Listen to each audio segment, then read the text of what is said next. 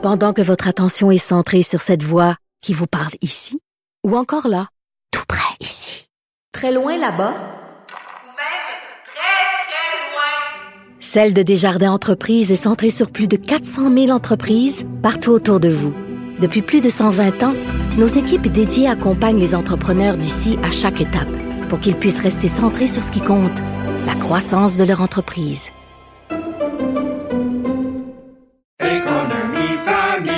Ici Ricardo. Et Émilie, marchand d'IGA. On a envie de vous inspirer à bien manger. À moins de 5 la portion. Suffit de repérer les produits valeurs sûres et de les cuisiner avec une de nos recettes. Les valeurs sûres, c'est bien pensé, hein? Bien sûr! Détails sur IGA.net.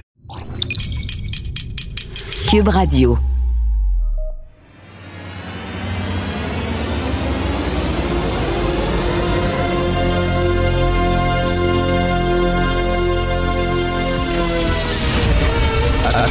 Attention, cette émission est laissée à la discrétion de l'auditeur. Les propos et les opinions tenues lors des deux prochaines heures peuvent choquer. Peuvent choquer. Oreilles sensibles s'abstenir. Richard Martineau. Martino. Un animateur pas comme les autres. Richard Martineau. Cube Radio. Bon jeudi, ma gang de malades. Merci d'écouter Cube Radio. Alors, dès que les Québécois parlent de citoyenneté, de langue, de valeurs, de culture, ils se font taper dessus en disant qu'ils sont intolérants, xénophobes, racistes. Alors là, vous savez, c'était le discours d'ouverture de session parlementaire de François Legault. Il a annoncé plein de choses. Et il a annoncé on va remplacer le cours d'éthique et de culture religieuse euh, par un cours axé sur la citoyenneté, la culture et la citoyenneté québécoise. C'est tout. Et là, sur Facebook, il y a un monsieur Ismaël Sec. Ismaël Sec, S-E-C-K, qui a écrit Le repli sur soi, quel beau projet de société. C'est ça, le repli sur soi. C'est un cours sur la citoyenneté québécoise. T'habites au Québec, tu paies des impôts au Québec, tu es un citoyen québécois, quelle que soit ta religion, quelle que soit ta race. En fait, c'est M. Sec qui est vraiment raciste. Parce que lui, dès qu'on parle de citoyenneté québécoise, il dit Ah, ah c'est ça, rien que les Blancs, les Blancs québécois, citoyens. Mais non, tout le monde est citoyen québécois. François Legault, il parle à l'ensemble des citoyens québécois. Là, rien qu'aux Blancs francophones. Ça va être un cours de citoyenneté québécoise. C'est quoi la citoyenneté? Comment fonctionne notre système politique? Comment fonctionne notre système de justice, etc. Mieux comprendre euh, les institutions québécoises. Et un cours sur la culture québécoise. Et la culture québécoise, M. Sec, c'est autant Boucard Diouf que Dany Laferrière, que c'est ça la culture québécoise. On n'est pas fermé, là. Absolument pas. Je ne, je ne comprends pas. Il n'a pas dit on va rien apprendre aux gens. Là, il va avoir un cours, on va leur faire lire du Maria Chapdelaine. Puis ben non. Ils vont leur faire lire des textes qui ont été écrits aussi par des néo-québécois qui se sont assimilés, qui sont rentrés dans la culture québécoise, qui se disent québécois. Incroyable. Il n'y a rien que dit, il va avoir un cours de citoyenneté culture québécoise. Le McGill Daily. Ça, c'est une gang de méchants pétés à l'Université McGill. Moi, j'ai étudié à Concordia. Concordia ferait passer l'UCAM pour une université de droite. Concordia, c'est gauche, de gauche, de gauche. À l'époque, quand j'étudiais là, là c'était complètement flyé. Mais McGill est en train d'être aussi pété que Concordia. J'ai demeuré pendant près d'un an euh, récemment près de l'Université McGill. Et il était tout le temps en manifestation contre euh, le gouvernement, l'intolérance, la xénophobie. Ils sont woke, woke, woke, woke, woke. Alors, l'éditorial euh, du McGill Daily, le McGill Daily, est le journal des étudiants de l'Université McGill, vous allez dire, on s'en fout totalement, le journal étudiant. Non, non, c'est parce que le McGill Daily, c'est une certaine influence dans la communauté anglophone c'est lu dans la communauté anglophone, puis bon, c'est une des voix euh, importantes de la communauté anglophone. Et là, il y a un texte sur le projet de loi 96, et c'est fou furieux, mais complètement cinglé.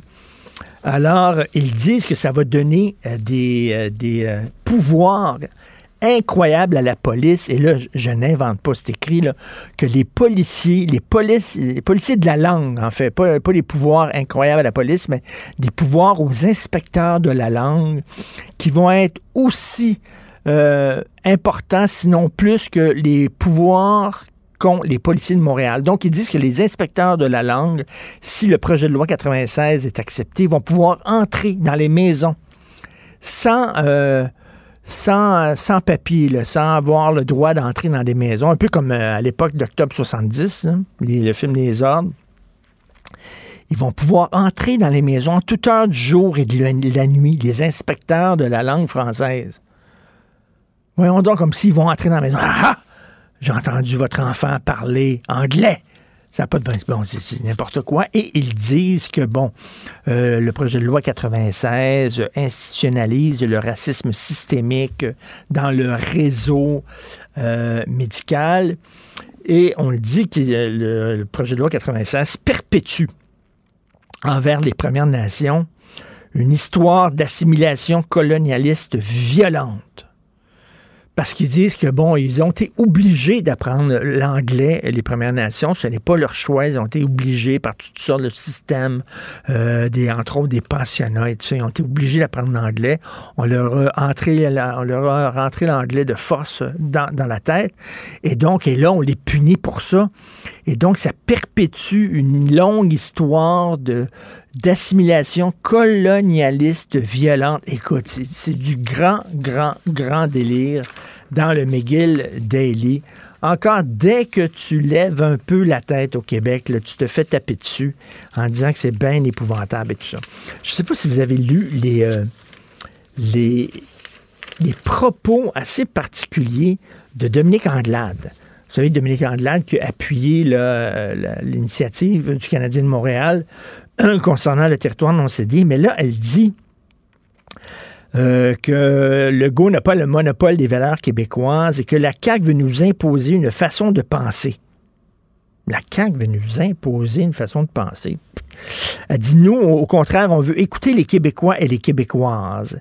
Elle dit, euh, François Legault cherche à imposer ses valeurs personnelles à lui, à la nation québécoise, et euh, qualifie de parias ceux et celles qui se trouvent sur son chemin.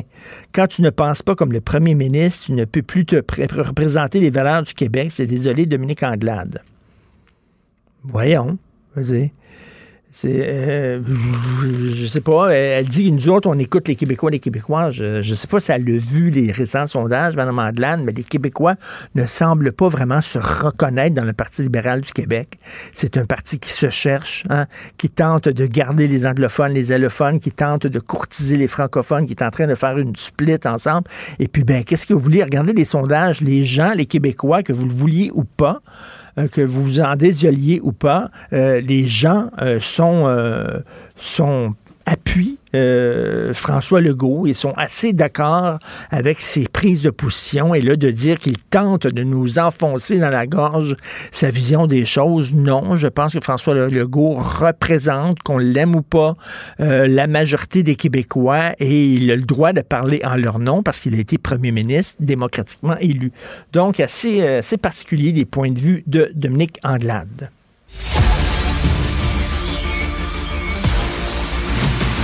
Jean-François Lisée. On va juste dire qu'on est d'accord. Thomas Mulcair. Je te donne 100 raison. La rencontre. C'est vraiment une gaffe majeure. Tu viens de changer de position. Ce qui est bon pour Pitou est bon pour Minou. La rencontre. Lisée. Mulcair. Alors, euh, Jean-François, est-ce que tu es d'accord avec Dominique Andelade, chef du PQ, comme quoi que François Legault tente de nous enfoncer dans la gorge ses propres valeurs personnelles? Ben, c'est une. euh, cette, cette déclaration-là que quelqu'un n'a pas le monopole de, de quelque chose, ça vient d'un débat entre François Mitterrand et Valéry Giscard d'Estaing, où euh, Giscard d'Estaing avait dit Vous n'avez pas le monopole du cœur. Alors, c'est c'est une bonne ligne, mais euh, personne ne dit qu'il a le monopole du cœur. Mitterrand n'avait pas dit qu'il a le monopole du cœur et M. Monsieur Legault n'a pas dit qu'il a le monopole des valeurs québécoises il, il parle des valeurs québécoises telles qu'il les voit, telles qu'il les incarne, telles que son parti les incarne. Euh, et d'autres ont le droit de parler des valeurs qué- euh, québécoises telles qu'ils les voient. Vous avez donné qu'Anglade peut dire, ben moi je pense que les valeurs québécoises c'est plus ceci que cela. Et c'est un débat constant de savoir quelles sont les valeurs québécoises. Elles évoluent dans le temps et elles ne sont pas hégémoniques non plus. Il y a des gens qui sont d'accord avec ceci, pas d'accord avec cela, comme sur la laïcité.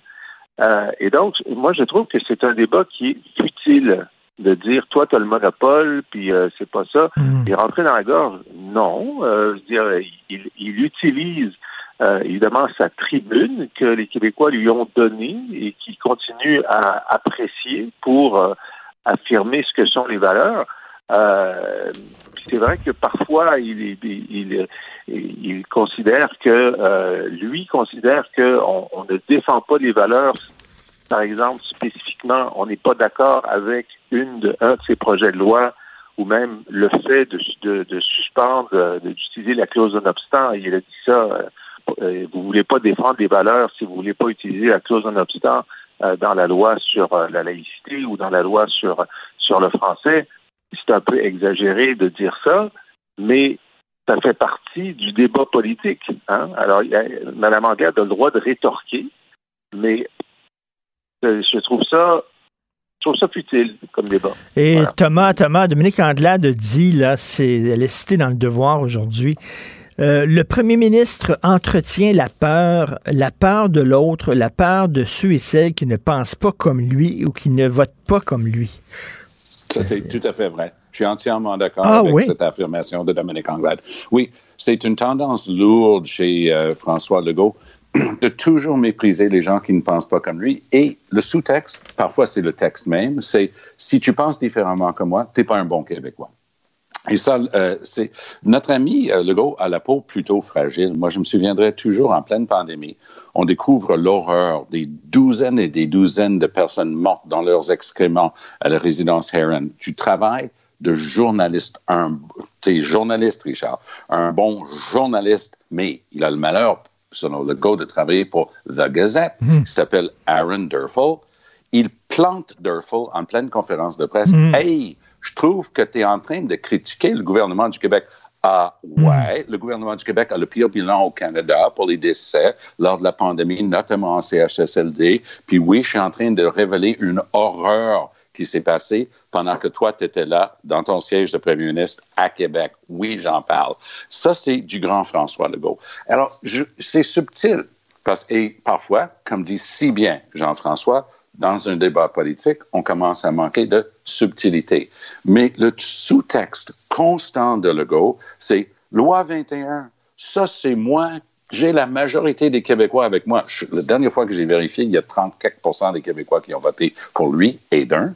Et de deux, depuis quand les droits des minorités sont une question de concours de popularité avec la majorité. Au contraire, tu as une charte des droits pour protéger non seulement les pratiques religieuses qui ne sont pas mainstream, pratiquées par l'ensemble, mais aussi pour protéger un discours politique ou autre qui n'est pas très populaire. C'est pour ça que tu as une charte des droits.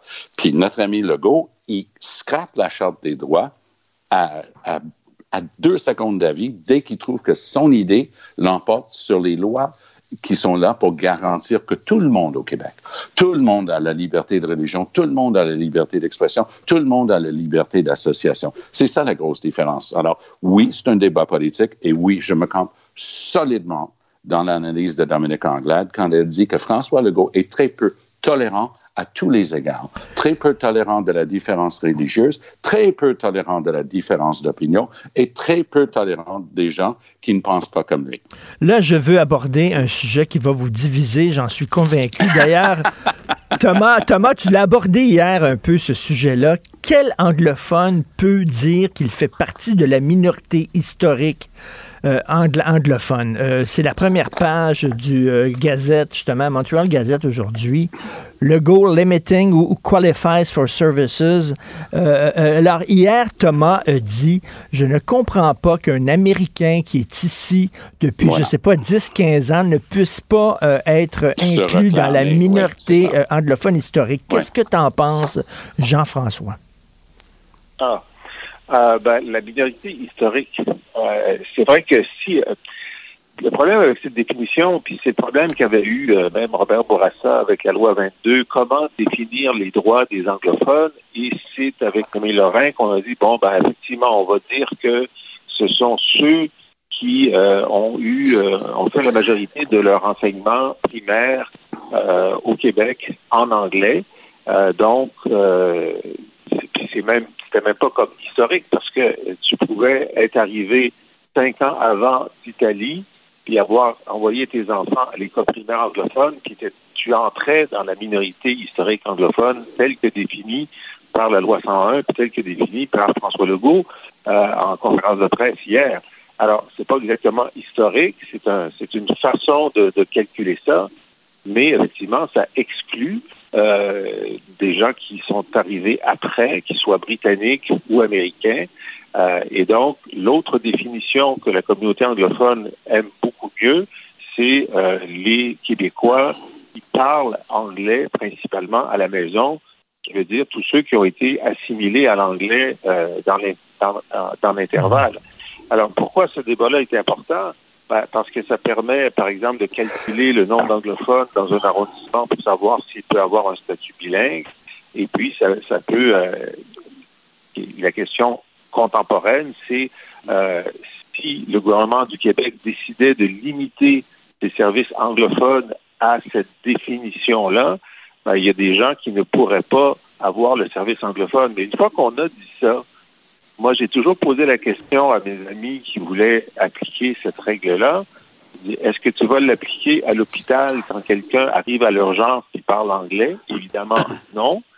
Et quand la personne appelle au téléphone euh, au 911, mais aussi au ministère du Revenu, et qui parle anglais, comment tu vas Mmh. vérifier qu'il répond à cette définition-là? Ça me semble très théorique et très difficile Mmh. d'application. Tout à fait, Ouais, mais... Il, il a complètement raison là-dessus, Richard, si je peux me permettre. Oui. Et c'est pour ça que c'est un débat à quelque, quelque part un peu stérile. Mais Simon Jeanin Barrette persiste et signe. Tu n'as pas le droit de réclamer des services en anglais, à l'urgence, à l'hôpital ou autrement, si tu n'as pas un, un permis te permettant d'envoyer tes enfants à l'école anglaise. Ça, c'est le critère que le gouvernement du Québec est en train d'utiliser. Maintenant, à chaque fois qu'ils sont mis dans un coin avec ça, ils vont essayer de faire euh, marcher sur la peinture. Ils vont dire, ah, ben, c'est pas tout à fait ça, puis c'est pas la réalité. En fait, ce qui est vrai, c'est pas la réalité, parce que que tu sois à Mont-Laurier ou sur le chemin Côte-Sainte-Catherine au Jewish General, tu vas avoir des services dans les deux langues, c'est pas un problème. Mais la, la, réalité dans le Québec d'aujourd'hui, c'est que ces questions de droit et de définition sont à nouveau sur la table par le fait de la loi 21, pardon, la loi 96 euh, de, de Legault et de Jean Barrette. Donc, il faut en parler. É écoute, euh, je, je, veux parler des, des, des, conservateurs et du vaccin. Là, mmh. la régie attends, interne. Attends, attends, attends oui. Richard, Richard, Richard, est-ce que tu me permets de revenir sur la discussion de Dominique Anglade? Parce que ce que je trouve extraordinaire, c'est que euh, on peut débattre là si Monsieur euh, si Monsieur Legault est un peu trop euh, arrogant sur cette question-là. Puis l'exemple de Tom sur le journaliste Aaron Durkheim, et je suis d'accord avec lui, mais plus généralement, comparé à qui est-ce qu'on fait ce, ce, ce, ce, reproche? Parce que l'ancien premier ministre libéral, Philippe Couillard, c'était le champion mmh, de mmh. l'arrogance sur ce qui était correct et incorrect. Lui, il déclarait que, spécifiquement, là, que si on mettait en cause sa volonté d'augmenter le seuil d'immigration, on soufflait sur, sur les braises de l'intolérance. Hein? Ceux qui ne pensaient pas comme lui sur l'immigration étaient des intolérants. Et quand moi, j'étais chef de l'opposition, puis j'osais poser une question sur le déclin du français à Montréal, il disait que j'agitais le chiffon linguistique. C'est-à-dire, moi, je trouve que euh, François Legault a des, a des défauts, mais sur euh, ce, ce, genre de j'ai le monopole de ce qui est, de ce qui est bien puis de l'opinion juste. Philippe Couillard était bien pire, puis Mme Anglade était sa vice-première ministre, puis était assise à côté de lui, puis avait l'air de trouver ça bien bon. non, mais Richard, je risque de te décevoir parce que je vais encore une fois être d'accord avec Jean-François, mais deux fois tort ne donne pas raison. C'est pas parce que Philippe Couillard a fait et dit exactement ce que Jean-François vient de décrire et de dénoncer que ça devient correct pour le gars de se comporter de la même manière. Je t'entendais glousser parce qu'il décrivait un gars que tu n'aimais pas et ce qu'il n'avait pas, pas fait de correct. Mais regarde en face, là, OK? Les éruptions cutanées de François Legault, dès qu'il se hérisse, dès que quelqu'un ose le critiquer, ben, excuse-moi, là, bonhomme, on est en démocratie. Si ça te plaît pas, fais d'autres choses. Mais c'est vrai, lorsqu'il a. Le ministre, puis accepte que les gens ont le droit Lorsqu'il a remis à sa place le journaliste de la Gazette, Aaron Durfin, c'était tout à fait déplacé. Et effectivement, il y avait un énorme malaise. Et je suis tout à fait d'accord avec toi, Thomas. Thomas, la régie interne du Parlement au fédéral Oui. vient de dire tous les députés Oui. euh, qui vont siéger doivent être doublement vaccinés. Au Oui. lieu de dire bravo, c'est fantastique, on appuie les conservateurs du ben là, ça a été voté, on n'était pas là, ils ont fait ça dans notre dos. Mon Dieu, qu'ils sont maladroits. C'est Ah non, incroyable. ça, ça, ça dépasse la maladresse. Là, on est dans un autre territoire. Parce que O'Toole a réussi quand même pendant les quatre premières semaines de la campagne avec un énorme tapis puis un énorme balai de constamment balayer la question de la protection sanitaire de la population par le, vac- le vaccin. Il a, il a occulté ça. Trudeau disait, mais tu es en train d'encourager les anti-vax. Non, non, non, ma femme et moi, on est vaccinés. Bon, bah, bah, bah, bah, bah. Puis là, là, hein, when the rubber hits the road, là, on arrête le, le bullshit, on arrive à la Chambre, on dit, tout le monde doit être vacciné parce qu'il y a des centaines d'employés à la Chambre des communes. Si tu n'es pas vacciné, tu peux regarder ça en ligne, puis tu peux même voter en ligne, mais tu ne peux pas être présent. Là, tout d'un coup, les conservateurs se déchirent la chemise. Ouais, c'est quoi ce comité secret? Euh, le même comité secret sur lequel vous siégez depuis 170 ans et qui décide les affaires pour le Parlement. C'est pas parce que c'est pas ouvert au public que la décision n'est pas pertinente. C'est une bonne décision. Puis les conservateurs sont en train de se tirer une balle dans chaque pied. Puis pour moi, c'est un signe de très grande faiblesse. L'O'Toole manque total de leadership et de crédibilité. Qu'est-ce que tu en penses, Jean-François? Ils ont l'air anti-vaccins. Ben, c'est-à-dire, oui, mais son problème, c'est qu'il y a deux de ces députés qui ne veulent pas se faire vacciner puis qui ont l'air à, à y tenir considérablement. Alors, c'est pour ça que euh, lui, O'Toole, personnellement, aurait préféré que tous ces députés soient vaccinés. Mais s'il avait dit ça pendant la campagne, il y aurait eu une révolte d'un certain nombre de. Il y en a 40 qui veulent pas le dire. Il y en a 10 qui sont pas vaccinés. Alors là, ce comité, effectivement, euh, où les, conservateurs sont minoritaires par définition, parce qu'il est représentatif de la Chambre des communes. Donc, les libéraux, le NPD et le Bloc ont décidé de euh, poser un piège à O'Toole en disant, ben là, t'es 10, tu vas être obligé de leur demander de se vacciner, puis ils voudront pas, puis tu vas avoir un problème. Donc là, le problème est créé et ma compréhension, Tom, c'est qu'il n'y a plus de... Ils peuvent plus être... euh, euh, être à distance en ligne. là. La décision avait été prise avec l'appui des conservateurs. Ils vont le permettre. Ils, ont- ils- vont, ils vont faire un truc hybride, ils ont dit hier. Donc, Ah oui, même cet argument-là ne marche ben pas. là- Ils vont. Ben, la régie va refuser, tu comprends? Parce que c'est ça le jeu euh, des, des, des, des partis majoritaires, c'est, c'est de refuser.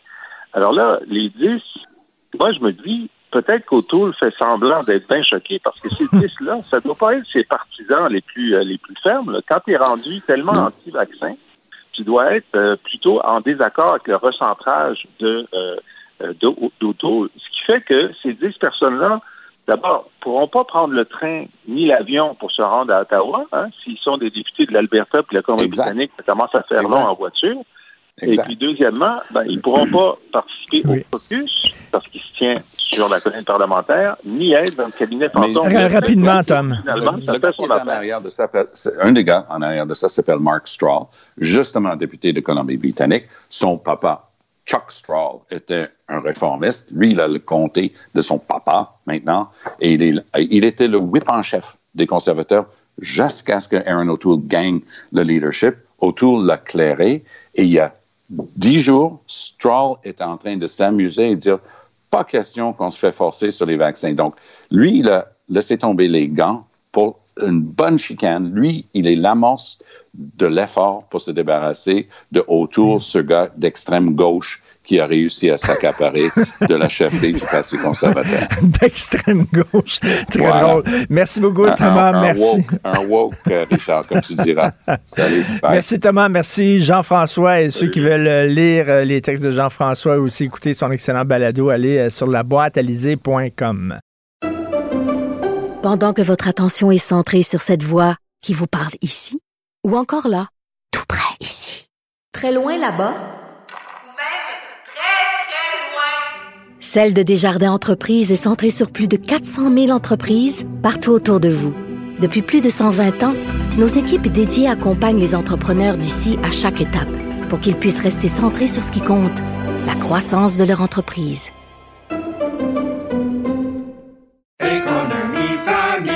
Ici Ricardo. Et Émilie, marchand d'IGA. On a envie de vous inspirer à bien manger. À moins de 5 la portion. Suffit de repérer les produits valeurs sûres et de les cuisiner avec une de nos recettes. Les valeurs sûres, c'est bien pensé, hein? Bien sûr! Détails sur IGA.net. Vous vous demandez si les plantes ressentent de la douleur? Ou encore, comment est-ce que les daltoniens voient le monde? Le balado en cinq minutes est pour vous.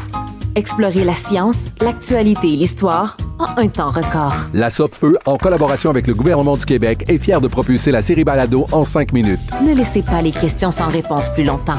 En cinq minutes, disponible sur l'application et le site cubradio.ca. Martino. Pour l'instant, nos avocats nous disent que tout est beau. Cube Radio. Cube Radio. En direct à LCN. Salut Jean-François. Écoute, les Canadiens de Montréal ont encore perdu l'autre jour, mais, mais, mais ils ont perdu en territoire mohawk. Non cédé. Tu vois? C'est c'est mieux, il me semble. Il me semble que c'est un peu mieux. Ben oui. ça met un bombe sur notre plaie un peu, là. c'est ça. Ça fait beaucoup jaser, ça. Euh, Richard, la- le service de police de la Ville de Montréal cherche des solutions pour régler ce problème de fusillade dans les rues. Euh, Dans certains secteurs du nord-est de Montréal, ça brasse présentement. Donc, on a demandé l'aide de la mafia. On a parlé à des responsables de la mafia pour, qui, qui aident les policiers à calmer le jeu. finalement. Écoute, c'est toute une révélation du bureau d'enquête aujourd'hui. Tu sais, tu connais l'expression se jeter dans le lac pour se protéger de la pluie, là, tu sais. On, on veut, on veut lutter contre les dérives du crime organisé, là, des fusillades dans la rue, tout ça. Fait qu'on va voir le crime organisé. Pour, en tout cas, bref, il y a des gens qui vont dire c'est un aveu d'impuissance formidable de la part de la police en disant on peut pas mettre de l'ordre là-dedans, on peut pas protéger euh, la population. Alors, on va aller voir plus fort que nous. On va aller voir la mafia italienne, le clan Risuto, et leur demander de calmer les gangs de rue avec qui ils travaillent. Bon, mais en même temps, comme disent les Anglais, euh, il y a une expression anglophone qui dit whatever works.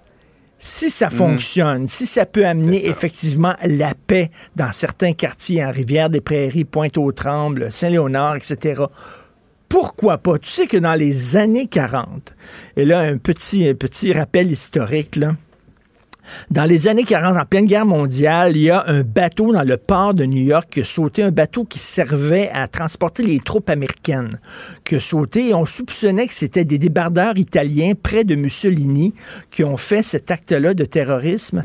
Alors, le gouvernement américain est allé voir Lucky Luciano, qui était le chef de la mafia italienne, qui était emprisonné 30 ans de prison. Ils sont allés voir en cellule. Ils ont dit Peux-tu dire à tes gars, parce que c'est lui qui dirigeait le syndicat des ports de New York, peux-tu dire à tes gars de protéger les bateaux américains, s'il vous plaît, qui sont là, là, et en échange, on va te laisser sortir avant la fin de ta sentence. Effectivement, ça, ça, ça a fonctionné. Il n'y a plus d'actes terroristes.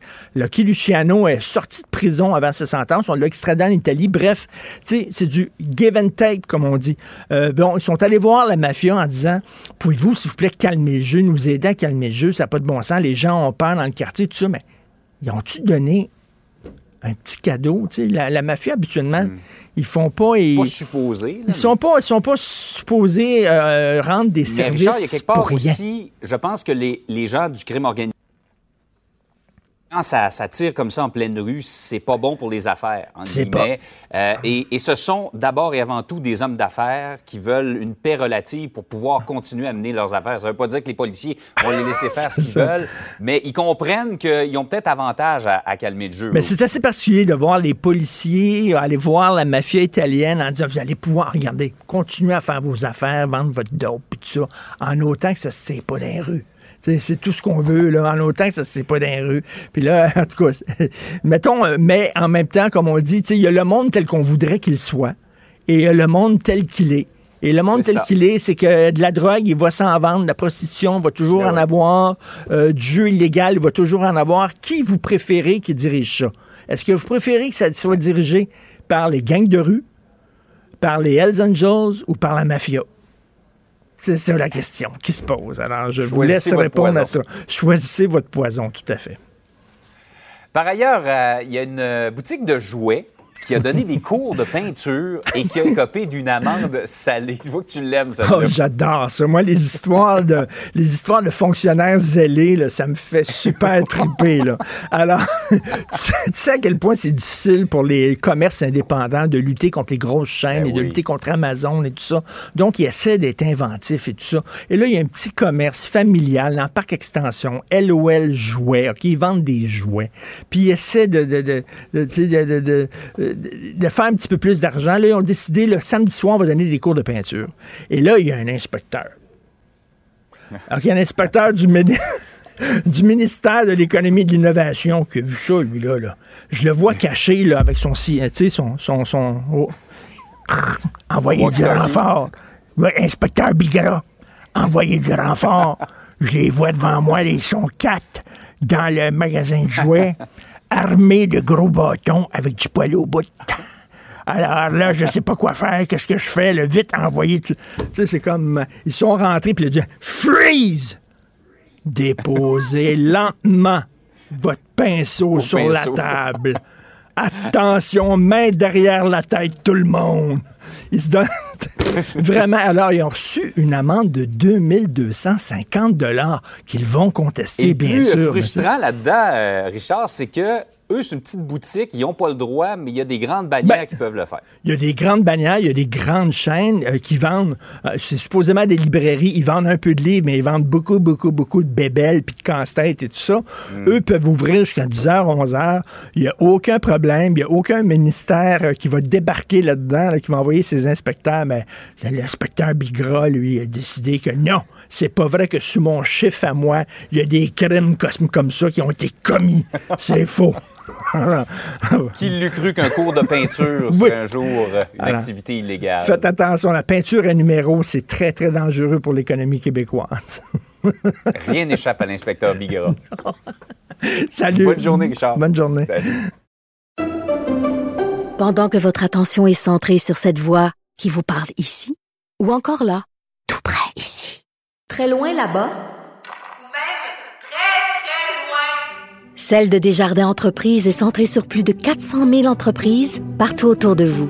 Depuis plus de 120 ans, nos équipes dédiées accompagnent les entrepreneurs d'ici à chaque étape pour qu'ils puissent rester centrés sur ce qui compte, la croissance de leur entreprise.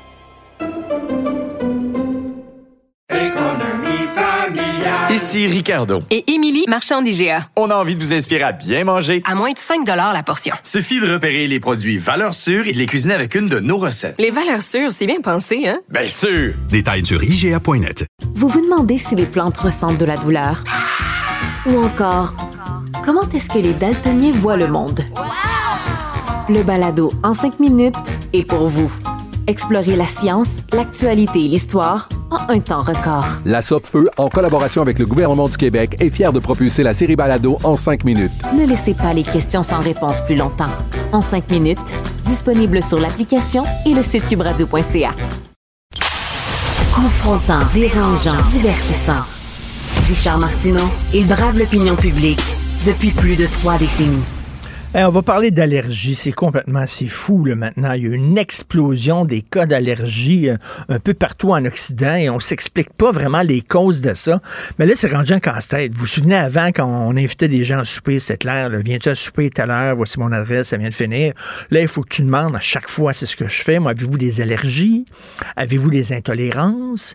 Puis là, des fois, il y a des gens, tu sais, je sais pas, il y a la religion là-dedans aussi. Il y a des gens qui sont des juifs pratiquants, mais ils mangent pas de fruits de mer. Ils n'ont pas le droit. Euh, il y a des gens qui, bon, sont véganes. Il y en a d'autres qui sont, non, ils sont pesco-végétariens. Ils sont végétariens, mais ils mangent du poisson. Ça devient, là, c'est lourd en Christie, recevoir des gens à la maison. Et euh, dans les CPE, c'est fou. Tu as la photo de chaque enfant du CPE avec à côté la liste de ses allergies, allergiques euh, euh, euh, aux, aux œufs, allergiques. Ma fille est allergique au froid. Elle avait des réactions à un moment donné vraiment bizarres. Fait qu'on est allé voir le médecin, on l'a testé, est allergique au froid. Donc, quand elle veut se baigner, il faut qu'elle y aille comme une petite mémé, là, tu sais, de l'eau ses, ses pieds, puis après ça, ses genoux, puis tout. Bref, les allergies, c'est fou. Et là, le laboratoire des sciences analytiques en agroalimentaire et allergie alimentaire Canada ont publié une étude sur les allergies et les intolérances alimentaires. Écoutez, un Canadien sur quatre une allergie ou une intolérance alimentaire. On en parle avec Sylvain Charlebois, que vous connaissez bien, directeur principal du laboratoire Sciences Analytiques en agroalimentaire. Bonjour Sylvain. Bonjour. C'est vrai, Sylvain, quand on invite des gens à souper, ça devient compliqué, là.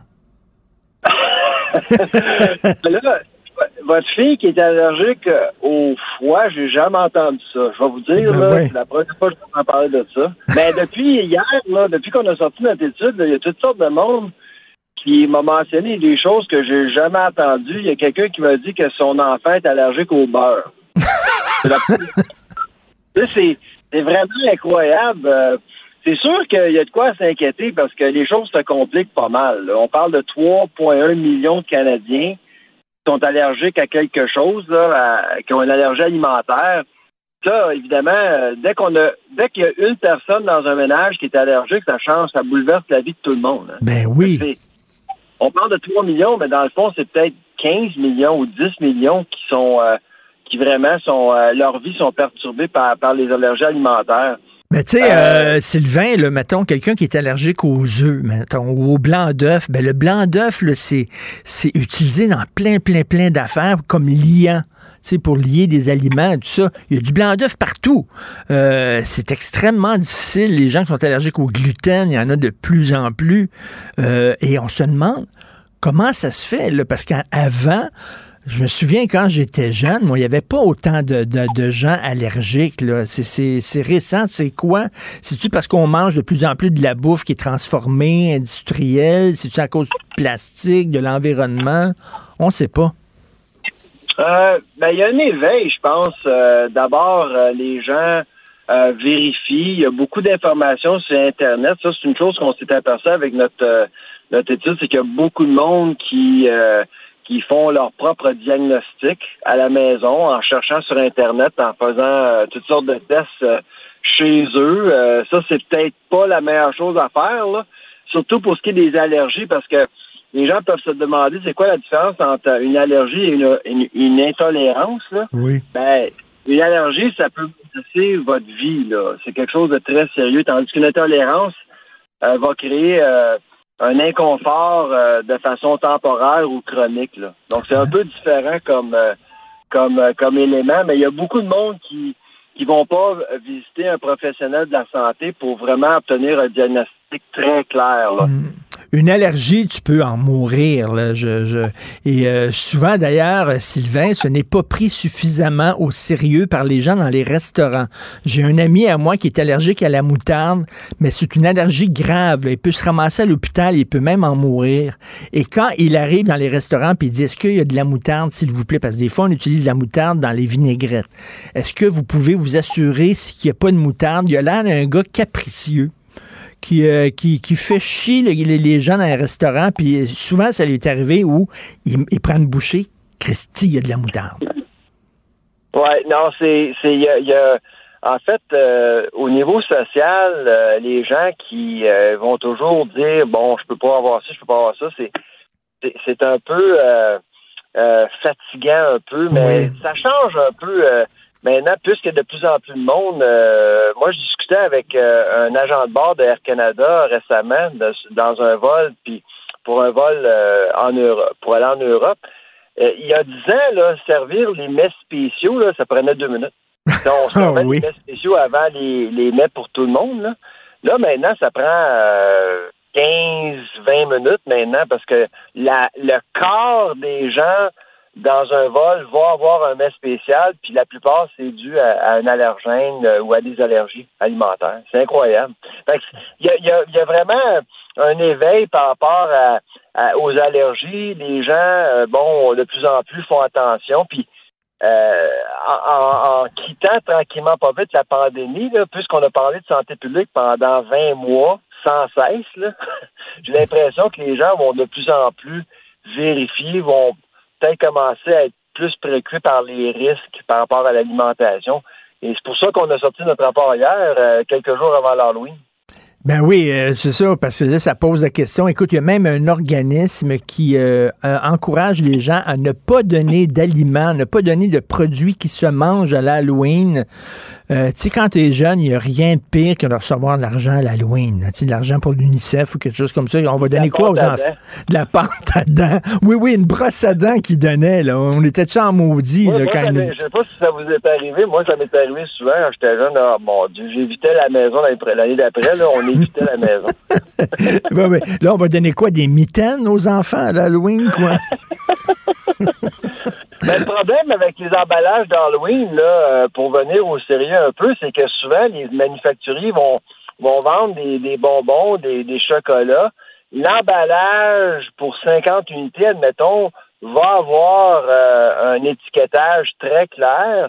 Mais lorsqu'on ouvre l'emballage, ben, chaque unité a pas une étiquette qui est claire. Et, ça préoccupe beaucoup les parents et les enfants à ce moment-là. Puis ça, ça manque un peu, les étiquettes. L'autre chose qui, qui nous inquiète un peu, c'est le fait qu'il y a beaucoup de monde qui commande euh, de la nourriture pour être livré à la maison. Ben oui. Euh, et c'est incroyable. là. À peu près 20% des gens vont commander de la nourriture pour être livré à la maison à chaque deux semaines minimum. Et, et souvent, ce qui arrive, c'est que euh, on n'étiquette pas adéquatement si, par exemple, il y a un risque là, en cuisine ou au niveau de la fabrication des aliments. Et ça, ça, ça, ça manque. Ça a compliqué les choses de la COVID. Oui. Mais moi, par- en, en regardant ce qui se passe, là, il va falloir peut-être faire plus attention lorsqu'on livre la bouffe chez les gens. Mais tu- sais-tu ce qui est chiant aussi, désolé de l'expression, là, c'est que quand tu es allergique, puis là, les compagnies, ils veulent pas se faire poursuivre, ils veulent pas. Fait que tout, tout ce qu'ils disent, c'est peut contenir. Peut contenir des arachides. Mais là, des fois, ça en contient pas. Mais là, ils mettent ça peut contenir comme ça, ils se lavent les mains en disant, Ah, voilà, dans titre, c'est fait, là. Euh, non, non, euh, ce que je veux savoir, si je suis allergique, moi, il y en a-tu ou il y en a-tu pas? Pas peut contenir. Ben, en fait, euh, actuellement, c'est une bonne question, Richard, parce que actuellement, Santé Canada et l'Agence canadienne, euh, en fait, euh, regardent attentivement cette règle-là. là. Le, le peu contenir ci, peu contenir ça, c'est pas clair. C'est pas clair. Alors, on regarde comment on pourrait éclaircir les choses sur l'étiquette, parce que l'étiquette va de- devient vraiment euh, le, le, le protecteur là, du citoyen par rapport aux allergies. Si les, les- les étiquettes sont mal sont mal euh, en fait si l'information sur l'étiquette est, est pas bien effectuée, ben à ce moment-là, il y a des problèmes pour ce qui est des gens. Et écoute, les, allergies, c'est un peu comme l'autisme. hein. Le- On se dit des fois, coudon, il y en a donc bien des cas d'autisme actuellement. Et là, il y a des gens disent, il y en avait autant avant, il n'y en a pas plus. C'est qu'avant, on n'en parlait pas. Ou on ne savait pas que quelqu'un était autiste. Maintenant, on le sait. Est-ce que c'est la même chose avec les allergies? Ben moi, à mon avis, je pense que oui, parce que en, en travaillant avec Allergie Alimentaire Canada, eux ont des données historiques, puis le taux augmente. À chaque année, il y a de plus en plus de monde qui sont allergiques ou ils ont une intolérance. Puis les gens disent, il y, a, beaucoup de monde qui pense qu'ils ont des problèmes et en ont pas, c'est entre les deux oreilles. Moi, je, je, regarde ça au niveau de l'industrie.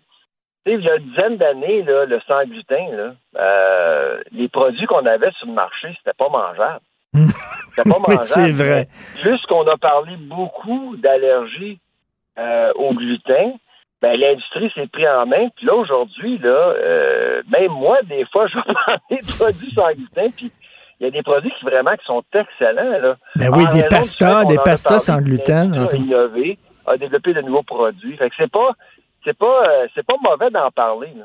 Ben, écoute, c'est comme la bière sans alcool, là. Avant, là, c'était la piste de chat, là. C'était pas buvable. Aujourd'hui, tu as des bières sans alcool excellentes, là.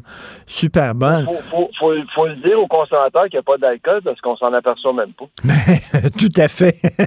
Tout à fait. Donc, euh, écoute, euh, qu'est-ce que tu, euh, tu, tu demandes, euh, en fait, encourager les gens peut-être à aller passer un test d'allergie, aller chez un allergologue, puis euh, il va vous dire à quoi vous êtes allergique?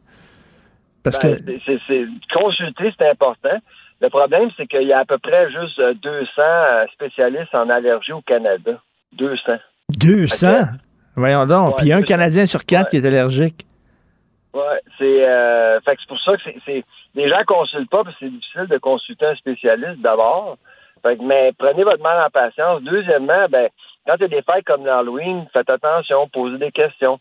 L'autre aspect important pour la restauration, parce que là, euh, évidemment, la rétention de main-d'œuvre, la rétention d'employés est très difficile. Fait qu'il y a beaucoup, beaucoup de nouveaux mondes sur le marché qui ne posent pas de questions. Est-ce que vous avez de l'allergie? Euh, moi, je suis un client qui arrive au restaurant, je, prends, je regarde jamais le menu, puis je demande toujours au serveur ou à la serveuse de me servir quelque chose, d'une une surprise. Ah oui? Mais c'est rare qu'on me demande si je suis allergique à quelque chose. Est-ce que tu as eu des mauvaises rare. surprises dans les restaurants en demandant ça? Je commande jamais au menu. Moi, je choisis jamais au restaurant parce que on va toujours me servir ce qu'il y a de meilleur. Point. Mais le problème, c'est qu'on me pose jamais la question est-ce que monsieur, vous êtes allergique à quelque chose? Mais c'est vrai, il faut, jamais. il faut que les gens qui travaillent dans la restauration le prennent ça au sérieux. Ce ne sont pas des caprices quand les gens demandent est-ce que vous avez tel ou tel aliment, puis tout ça. Ces gens-là sont allergiques. Écoute, un moment donné, la troupe de Robert Lepage était à New York pour présenter un spectacle, puis un des comédiens de Robert Lepage qui a demandé au garçon, je suis allergique, moi, beaucoup aux arachides. Est-ce qu'il y a des arachides? Non, il n'y en a pas. Il a mangé le plat. Il mort dans le restaurant, là, paf, parce qu'il y avait des arachides. faut prendre ça au sérieux. Et en passant, euh, Sylvain, ma fille, l'allergie au froid, ils ont dit que si elle se lance dans une piscine très froide, elle peut tomber sans connaissance. Parce qu'elle est Ben ouais, allergique au froid. C'est la première fois que je voyais ça. Elle a des plaques rouges quand, quand il fait froid. Vraiment Euh, étrange. Richard, vous, êtes obligé de déménager en Floride, là? Oui. Vous n'avez pas le choix. Salut Sylvain Charlebois, merci beaucoup. Salut, bye. Vous écoutez Martino. Vous venez de vous connecter en direct sur Cube Radio? Pas de stress. Tout est disponible en balado sur l'application ou le site cube.radio. le, le commentaire de Félix Séguin, un journaliste d'enquête pas comme les autres. Hey Félix, toute une histoire qui était sortie euh, ce matin avec Éric Thibault et Marc euh, Sandreski.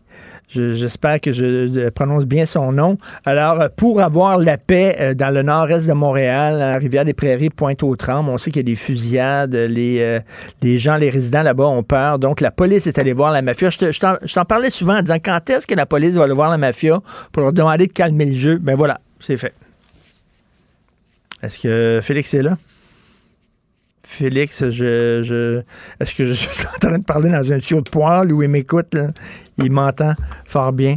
Mais souvent, on parle avec Félix et je lui dis, ben la meilleure façon de calmer le jeu là-bas, ça doit être d'aller voir la mafia puis de leur demander d'aller voir les petits gars, là, d'un gang de rue qui sont tout énervés, qui sont des têtes brûlées, qui veulent monter rapidement dans l'organisation, qui se mettent à tirer partout en disant, hey, toi là, là, tu vas te calmer, OK, là? Tu vas te calmer le jeu. Alors, je disais ça à Félix, puis je sais pas, je sais pas si ça se fait, tout ça.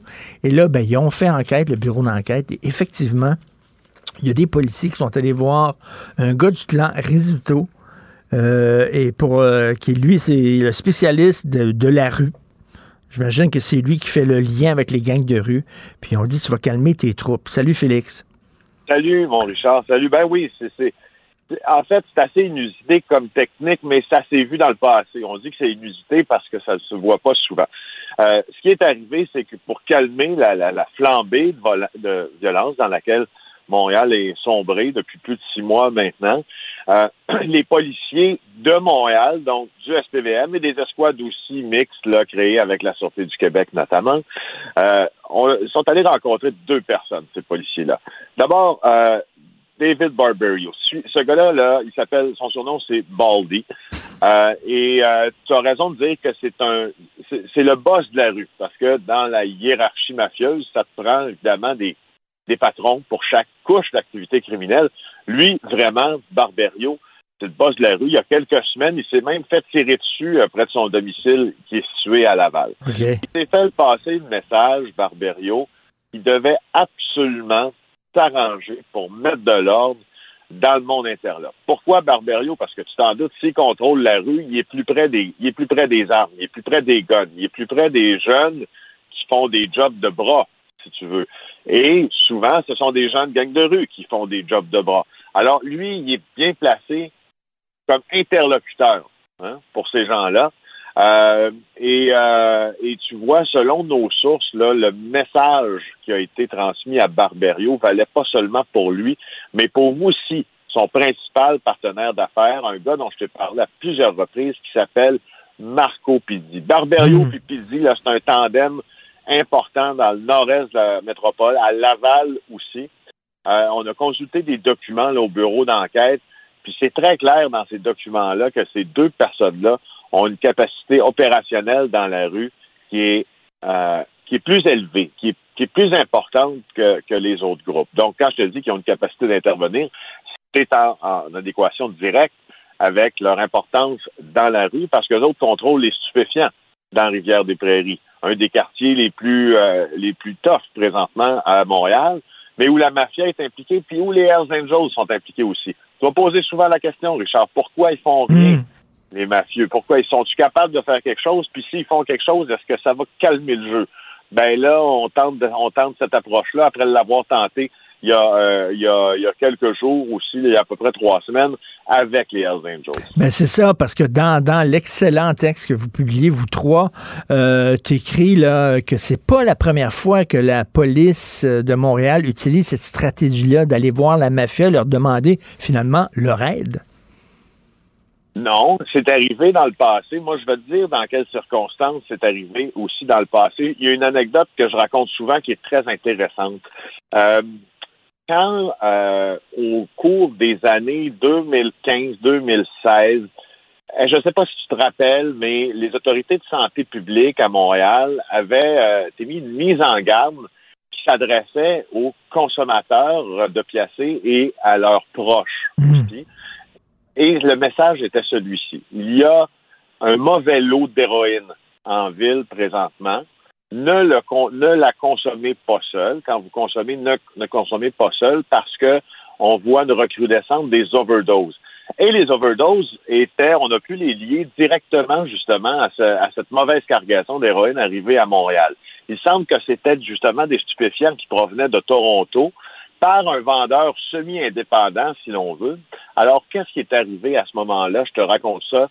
Euh, les policiers sont allés voir Andrew Scopa. Andrew Scopa, qui, euh, pour histoire, a été la- ma source pendant de nombreuses années, était connu comme le plus important trafiquant d'héroïne qui euh, officiait principalement dans parc extension. Puis on lui aurait dit, là, Andrew, on sait que c'est pas ta- on sait que c'est pas ton stock là qui fait des fait faire des overdoses aux gens dans la rue, mais il va falloir que tu t'arranges pour que ça sorte d'ici. Et lui, selon les prétentions de la police, lui euh, sentant venir un peu la chaleur en se disant écoute, il faut que je fasse sortir tout ça d'ici parce que sinon ça va tomber sur moi à un moment donné. Il s'était arrangé, ça je ne sais pas pas de quelle façon. Certaines sources policières ont affirmé qu'il avait acheté la mauvaise cargaison d'héroïne. D'autres affirment qu'il avait été un peu plus violent dans sa manière de faire comprendre à l'indépendant d'aller ailleurs. Mais chose certaine, euh, Richard, la cargaison d'héroïne était sortie de Montréal dans les jours suivant cette rencontre-là avec la police. Fait il y a- il y a- la police a une capacité de parler avec le milieu criminel.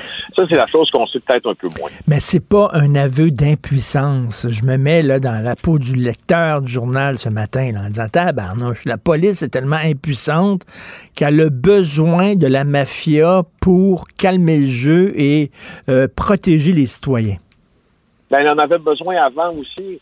Quand Vito Rizzuto était à la tête du clan euh, sicilien, montréalais, même, même après, avant et pendant son, son emprisonnement, pendant son emprisonnement, il y, avait, plus ou moins de contrôle sur ce qui se passait. Il y a eu une guerre sanglante, mais euh, Vito Rizzuto a eu, à travers les années, beaucoup de conversations avec les enquêteurs de la section du crime organisé, notamment du SPVM, pour régler ce genre de problème-là et faire en sorte que les principaux groupes criminels de la métropole et du Québec puissent arrêter certaines violences qui étaient en train d'avoir cours. C'est moi, moi, je ne le vois pas comme ça, Richard. Je ne le vois pas comme ça. Quand on est un policier qui couvre le crime organisé, eh ben, et puis qui enquête là-dessus, on a aussi un pouvoir de contrôler le paysage criminel quand on a l'écoute et l'oreille des dirigeants de la mafia. Puis qu'est-ce que tu veux? Le crime organisé va toujours en avoir.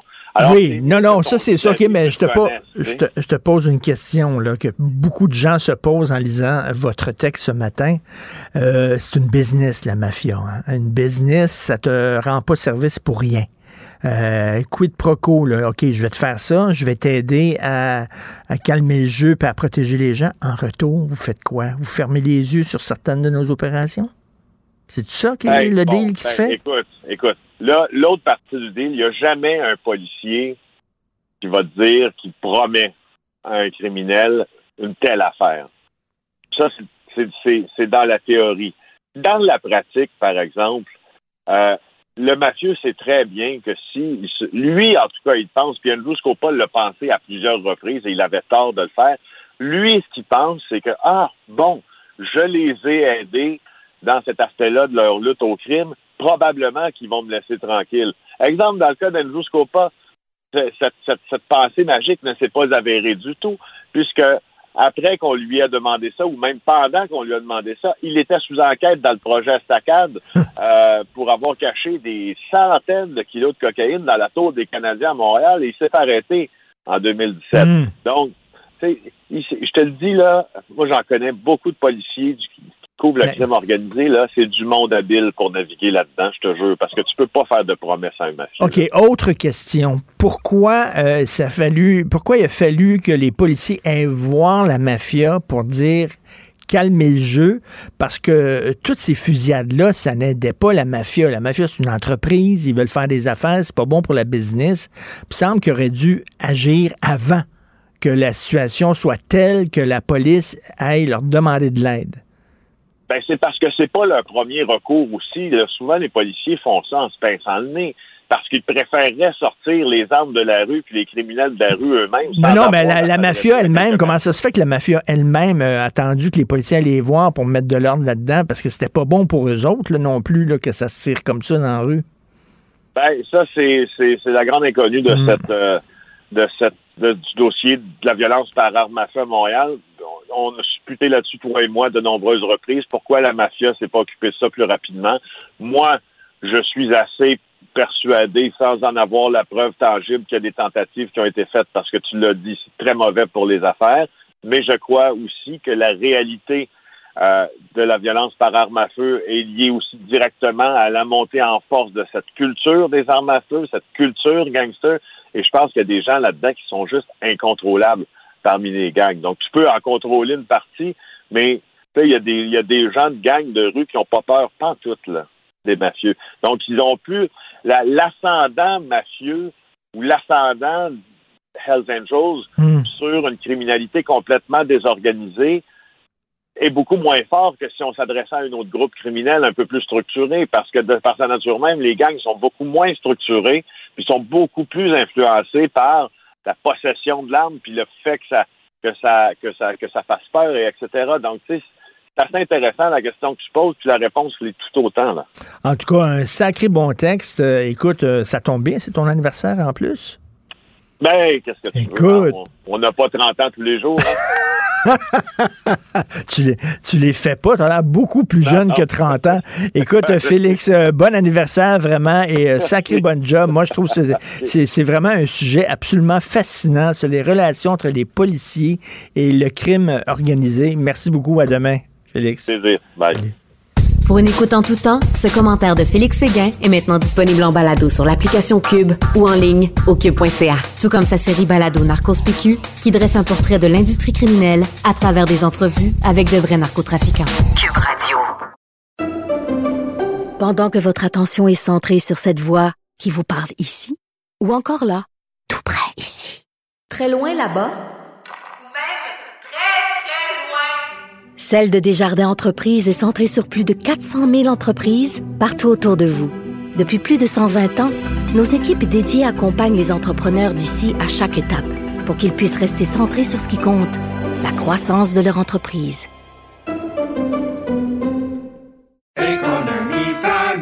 Ici Ricardo. Et Émilie, marchand d'IGA. On a envie de vous inspirer à bien manger. À moins de 5 la portion. Suffit de repérer les produits valeurs sûres et de les cuisiner avec une de nos recettes. Les valeurs sûres, c'est bien pensé, hein? Bien sûr! Détails sur IGA.net. Vous vous demandez si les plantes ressentent de la douleur? Ou encore, comment est-ce que les daltoniens voient le monde? Le balado en cinq minutes est pour vous. Explorer la science, l'actualité et l'histoire en un temps record. La Feu, en collaboration avec le gouvernement du Québec, est fière de propulser la série Balado en cinq minutes. Ne laissez pas les questions sans réponse plus longtemps. En cinq minutes, disponible sur l'application et le site cubradio.ca. Martineau, il n'y a pas le temps pour la controverse. Il a jamais coulé l'eau sous les ponts. C'est lui qui la verse. Vous écoutez Martineau. Cube, Cube Radio. Gilles Proulx. Bonjour, mon cher Richard. Richard Martineau. Pauvre petit lapin. La rencontre. Point à l'heure des cadeaux. Je serai pas là, là à vous flatter dans le sens du poil. Point à la ligne. C'est très important là, ce qu'on dit. La rencontre pro martineau Oh, Gilles, j'espère que vous avez pris vos vitamines Flintstone un matin, parce que là, j'en ai une bonne pour vous. Oui. J'en ai une bonne pour vous. Alors, l'éditorial dans le McGill Daily, vous savez, le McGill Daily, c'est le journal des étudiants de l'Université McGill. Ils parlent de la loi 96. Ils disent qu'avec la loi 96, les inspecteurs de la langue vont avoir des pouvoirs qui sont plus importants que les policiers. Et là, c'est écrit dans le journal, c'est du délire. Les inspecteurs de la langue vont pouvoir rentrer dans les maisons sans mandat pour voir si la loi est respectée. Dans les maisons privées, ils pensent que ça va... un pouvoir de nazi. Ben oui, c'est ça. Et là, ils disent, la loi 96, écoutez bien, j'espère que vous êtes assis, va perpétuer envers les Premières Nations une longue histoire d'assimilation colonialiste violente. C'est fou raide, là. Ben oui, mais qui s'en au gouvernement fédéral. Non, non, c'est le provincial qui, qui, qui- Non, il n'y a, rien sur le fédéral dans ce texte-là.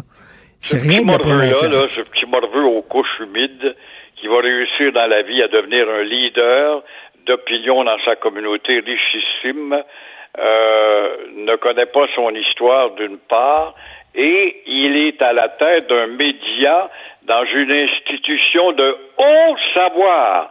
Et tu vas me dire, toi, qu'on va pas décrédibiliser McGill, tout comme Concordia, qui forment des petits historiens à la menthe, en autant qu'ils ont une orientation.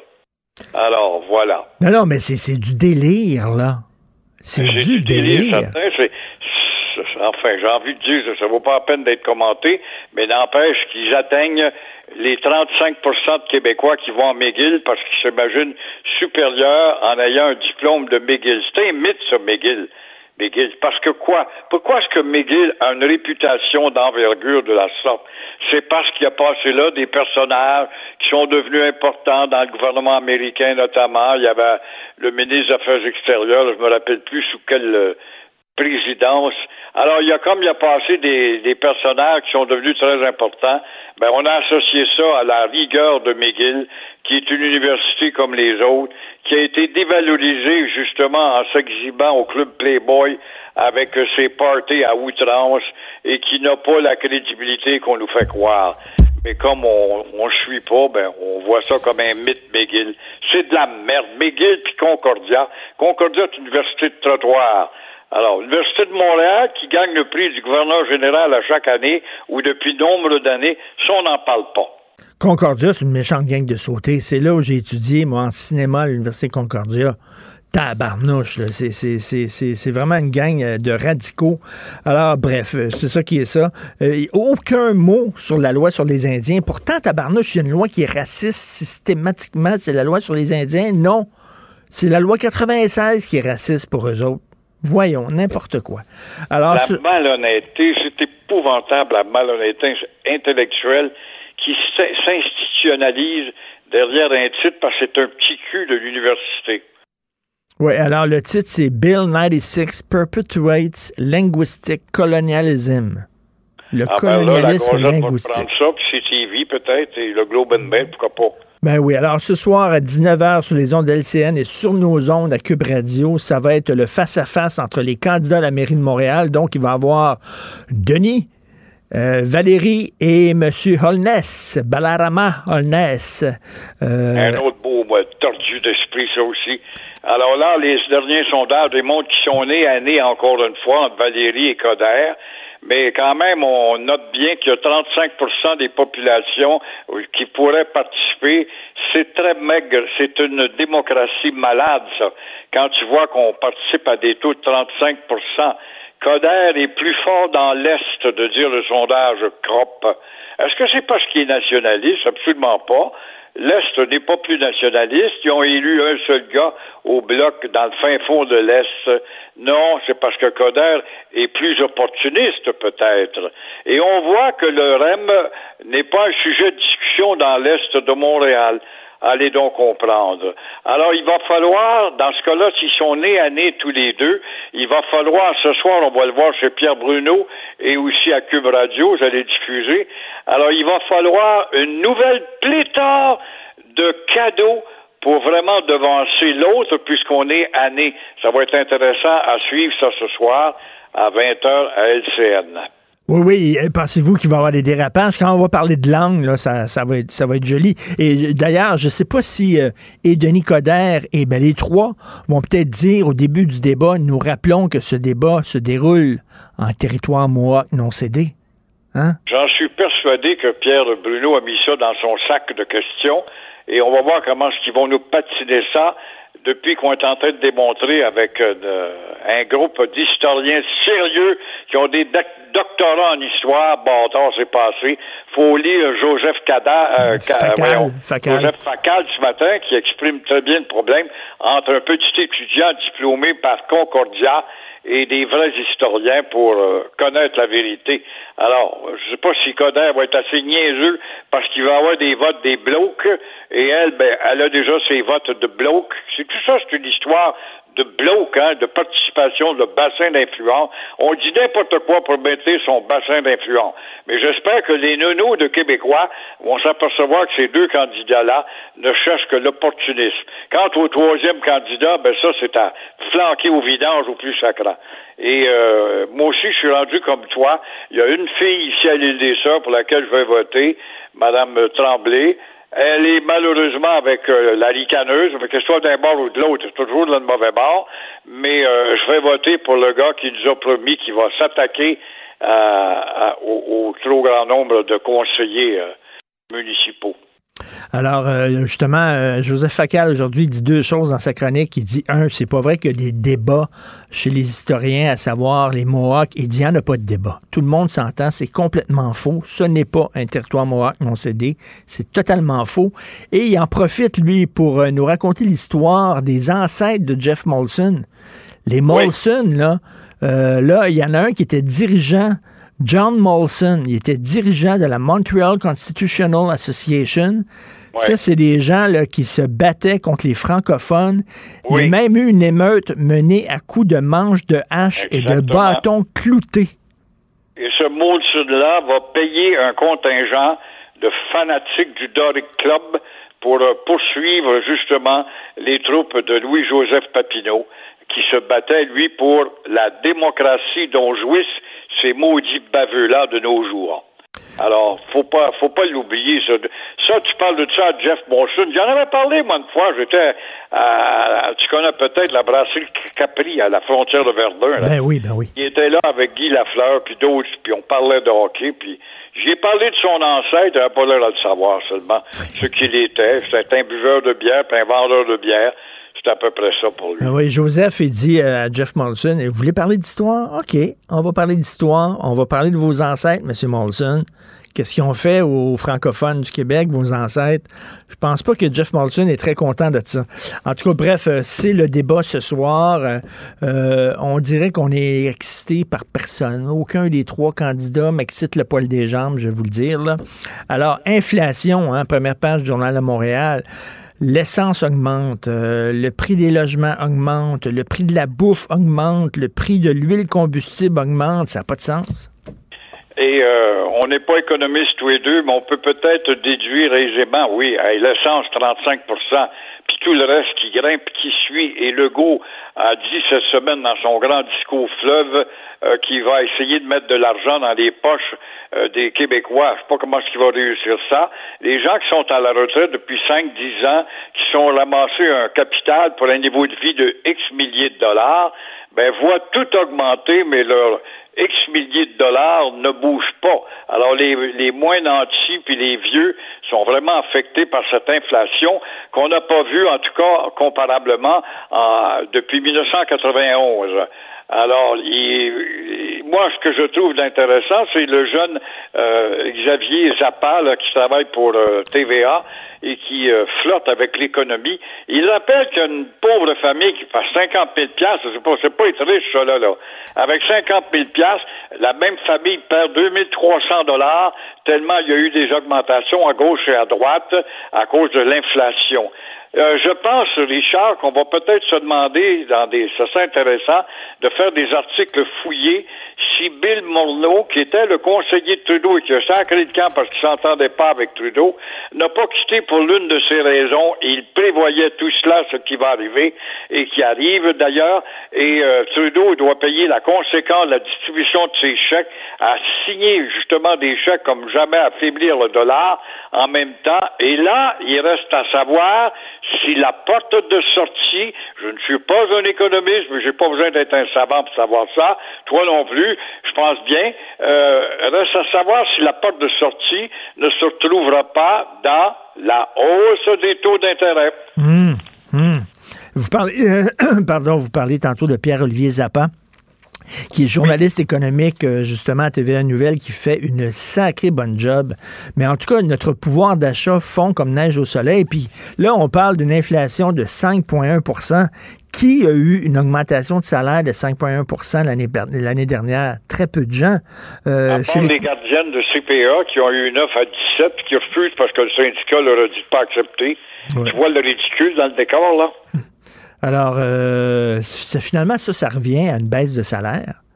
Quand ton salaire n'augmente pas et l'inflation ne cesse d'augmenter, ben, ton, ton, ton salaire, il, il y a moins de valeur. Ça, ça équivaut à une baisse de salaire. Exactement. Et euh, oui, Pierre-Olivier Zappa, faut le dire, c'est un jeune homme très aguerri, un curieux, un petit gars dynamique qui travaille, qui donne du temps et qui est très prometteur, je pense, quant à l'avenir dans l'Empire de Québécois, si on le suit euh, très bien et, Et- on l'encourage. Et rapidement, qu'est-ce que vous pensez de ça que la police, là, qui est impuissante là, euh, devant les gangs de rue, puis qui vont voir la mafia en disant aidez-nous, aidez-nous. Ça là. se peut pas. Le ne tue pas la caricature la plus abominable. La police qui téléphone à des bandits pour dire Avez-vous moyen de calmer vos petits morveux qui tirent à gauche et à droite dans les portes et des gens, qui donnent des coups de poignard dans le milieu de la rue? Ça se peut pas, puis qui se moquent de nous autres dans leur écran à eux. Alors, on voit bien que la violence, c'est vaste maintenant. La violence, c'est plus que ça. La violence, c'est- plus justement euh, plus que le fou euh, qui euh, tire avec son revolver à travers une porte ou une fenêtre. La violence, c'est pas que le sous-doué, par exemple, qui bat sa femme. La violence, ce n'est pas euh, le complexier et qui se sert de ses gros biceps pour se montrer fort. La violence, c'est aussi la vie d'une société devenue étouffante lorsque mal en point, par exemple, vous téléphonez, ça c'est de la violence, téléphonez le jeudi à votre médecin, puis un répondeur qui te dit justement, votre médecin est en congé, il va revenir lundi, alors organise-toi avec sa maladie. Ça c'est de la violence. La violence, c'est le CLSC, où là on te jette dehors, comme je me suis fait jeter dehors moi-même, parce que je n'avais pas pris de rendez-vous préalable. J'avais un bulletin du docteur, mais c'est pas grave, venez me téléphoner. Alors utilisez nos maudits ordinateurs et nos téléphones où on te donne pas de réponse.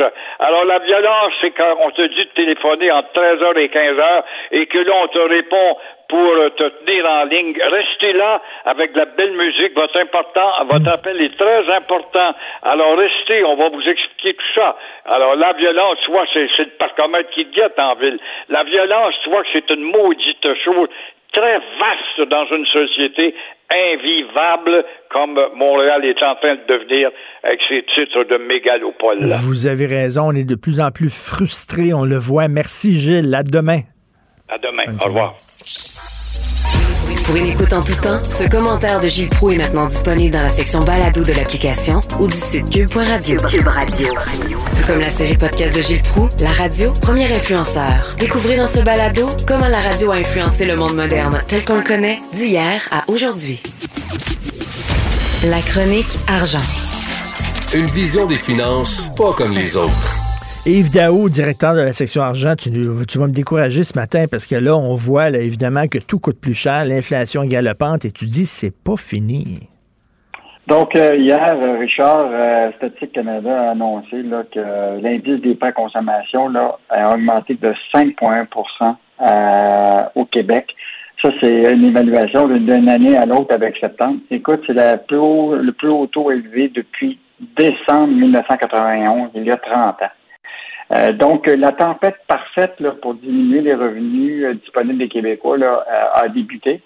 Écoute, quand tu regardes ça, là, les véhicules automobiles, 6,3% et plus, l'essence, 34,9, le logement, 4,4 et plus, le port, 10,4. Écoute, je pourrais continuer comme ça. C'est toutes euh, des, hausses euh, significatives. Et même le spécialiste Sylvain Charlebois, là, qui est directeur du laboratoire de recherche là, à euh, Dalhousie Université, dit que ça va être encore pire dans les prochains mois, puis ça va pas s'estomper avant la fin de l'hiver. Donc, le revenu disponible des Québécois là, va diminuer. Et je te rappellerai, il faut quand même comprendre un peu ce qui se passe. Là.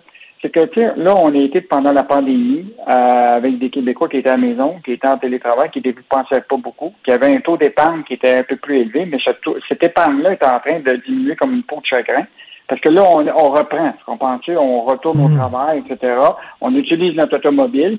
Puis là, on s'aperçoit que, tu sais, remplir ton, ton, ton, ton, ton essence, là, ton réservoir, là, ça te coûtait peut-être, euh, à un moment, peut-être 50 là, ça t'en coûte 70 euh, donc là, l'impact commence à, à se faire sentir. Mais les gens ont beaucoup dépensé. Ils souhaitent. Puis la, la demande est encore très élevée, autant pour les biens durables que pour les, les biens et services. Mais là, l'offre doit s'adapter. On est encore dans un système capitaliste. Ça fait que là, le problème, c'est que là, la demande est forte, ben là, les prix augmentent. Puis écoute, ça, mais là, les gens vont voir que leur taux d'épargne va baisser. Ils vont utiliser, euh, probablement commencer à fouiller ailleurs, puis ils vont devoir peut-être commencer à regarder, à couper, parce que si tu regardes dans le, dans le secteur là, de l'électrification, les prix des matières augmentent partout. Le transport augmente partout, les coûts des transports. La pénurie de main-d'œuvre. Puis le, tu le blocage qu'on a là, dans les transports maritimes un peu partout à travers le monde fait en sorte que c'est une tempête parfaite. Là. Et euh, tu sais, je te donne trois exemples. L'automobile, il manque de, de puces électroniques. Ça augmente les- les- le, le prix des voitures de façon significative. La viande, on vient de tous les transformateurs à travers le monde, même ici au Québec, Olimel et Excelsior, ils ont donné des augmentations significatives de salaire de 10 à 15 À un moment, il va falloir que ces gens-là se récupèrent dans, la, dans, dans les prix. Ben oui. Euh, le logement, 4,4% Il y a une pénurie de, de logements. C'est sûr que si tu as moins de logements, ben l'offre va faire en sorte que le prix va monter. Puis l'essence, ben malheureusement, le prix du baril est très élevé. Euh, là, les gens ont repris leur voiture. Ben là, évidemment, euh, les pétrolières vont, vont souhaiter. euh, fait que c'est vraiment pas trop. Puis je te donnerai l'exemple de, les- des banques alimentaires. Et ça, c'était vraiment fascinant. Tu verras ça dans le journal. là. Le regroupement partage qui aidait d'habitude 80 000 personnes en 2019-2020. Là, là, il aide 250 000 personnes. Et la citation la plus intéressante qu'elle dit, la dame, c'est des gens qui étaient habitués à donner de l'argent aux organismes comme le regroupement partage sont maintenant des bénéficiaires. Donc, c'est des gens qui d'habitude donnaient des dons pour aider les banques Et alimentaires. maintenant, en ont besoin. c'est vraiment euh, euh, un moment difficile pour les familles, mais, euh, mais il va falloir évidemment regarder nos dépenses. Parce que c'est bien beau les augmentations de salaire dans les entreprises privées, mais tu sais, tu disais Olimel, si Olimel augmente le salaire de leurs employés, c'est certain qu'au bout du compte, c'est le consommateur qui va payer parce qu'ils eux autres vont se retourner puis ils vont augmenter le prix du port. C'est ça qui Ah, arrive, là. Ah oui, ben, écoute, c'est comme un, sûr. une tempête- un, un cercle vicieux là, où on, on se retrouve dans une espèce de, de, de, de, de, tourmente. Et peut-être que la solution, là, tu sais, je dis ça comme ça, c'est s'ils baissent la TPS de 1% pour aider les gens, mettons, dans des secteurs, c'est comme le prix de l'essence, l'épicerie, etc., puis ils augmentent équivalent le taux marginal d'imposition, mettons, des, des grandes compagnies, des multinationales qui font des millions peut-être que là, tu sais, t'as peut-être des gens, puis ceux qui en font beaucoup, ben, ils, en payent un, un peu. Regarde, euh, le, le ministre, le, le premier ministre Legault est interrogé là-dessus hier. Il dit, euh, ça vous inquiète-tu, l'inflation? Puis il a répondu, ce qui est important, c'est remettre de l'argent dans le portefeuille des Québécois. Je sais pas comment il va faire pour remettre de l'argent dans, dans le portefeuille des Québécois alors que notre taux d'imposition est pas mal élevé de- déjà. Là. Ben oui. J'ai hâte de voir la prochaine mise à jour économique. Non, non, très mauvaise nouvelle. Et euh, des snowbirds annulent leur vol. C'est quoi? Ils annulent leur vol vers Las Vegas parce que Céline est malade? Ah, mais non, c'est encore mieux que ça. Je te rappelle, l'année dernière, là, en raison de la fermeture des frontières euh, pour les voyages non essentiels, les amateurs de, de la Floride avaient opté pour l'avion. OK, parce qu'il n'y avait pas le choix. Puis ce qu'ils faisaient, c'est qu'ils faisaient transporter leurs véhicules puis leur matériel de façon terrestre. Mais là, ils s'attendaient à ce que ce serait le cas cette année. Euh, Donc, ils avaient tous booké des avions, aller-retour pour la Floride. Mais là, comme ils ont appris que l'ouverture se faisait le 8 novembre prochain, euh, là, ils ont décidé de canceller leurs avions pour euh, utiliser leur voiture pour aller en Floride. Donc, euh, les pauvres agences de voyage qui étaient pris déjà avec tous les, les problèmes qu'ils ont eus là, avec euh, la COVID, ben, se retrouvent, il avait applaudi à l'idée que là, il y avait une reprise de- du retour en Floride par avion, mais là, euh, la réalité des frappes. Il y a même des gens là, qui partaient aller-retour pour la Floride, puis là, ils souhaitent juste annuler le retour. Fait que probablement ce qu'ils vont faire, c'est qu'ils vont aller en avion là-bas, puis là, ils vont se faire transporter leur voiture de, du Québec vers la Floride, puis là, de la Floride, ils vont prendre leur voiture pour revenir. Donc, euh, un beau casse-tête pour les gens. Donc, pour les transporteurs aériens, quand ils ont dit euh, on ouvre les frontières terrestres entre les États-Unis et le Canada, c'était pas une bonne nouvelle pour eux autres. Là? Non, non, non. Puis de toute façon, leur, leur capacité, là, des fois, là, à, on le sait, les retards qu'il y a dans, dans, dans les vols, etc. Probablement que les, les, les snowbirds, là, puis les Québécois ont dit, moi, au lieu de prendre tout mon temps à attendre, puis tout les, le processus très, très long avant d'embarquer dans l'avion, ils se disent, vaut mieux prendre mon auto. Puis de toute façon, il y en a plusieurs hein, qui partent pour plusieurs mois. Hein. Fait que euh, au lieu de partir avec leur voiture, puis dans certains cas, ils vont peut-être louer une voiture aux États-Unis euh, au lieu de la faire transporter ici. Donc, euh, je pense que le choix normal pour les snowbirds, c'est de prendre leur voiture comme auparavant, puis traverser la, la, la frontière. Donc, euh, mais une mauvaise nouvelle pour les agences de voyage. Tout à fait. Ben, merci beaucoup, Yves. On se reparle demain. Bonne journée. À demain. plaisir. Pour une écoute en tout temps, ce commentaire d'Yves Daou est maintenant disponible en balado sur l'application Cube ou en ligne au cube.ca. Tout comme sa série Balado, mêlez-vous de vos affaires. Un tour complet de l'actualité économique. Cube Radio. Pendant que votre attention est centrée sur cette voix qui vous parle ici, ou encore là, très loin là-bas, Ou même très, très loin. Celle de Desjardins Entreprises est centrée sur plus de 400 000 entreprises partout autour de vous. Depuis plus de 120 ans, nos équipes dédiées accompagnent les entrepreneurs d'ici à chaque étape pour qu'ils puissent rester centrés sur ce qui compte, la croissance de leur entreprise.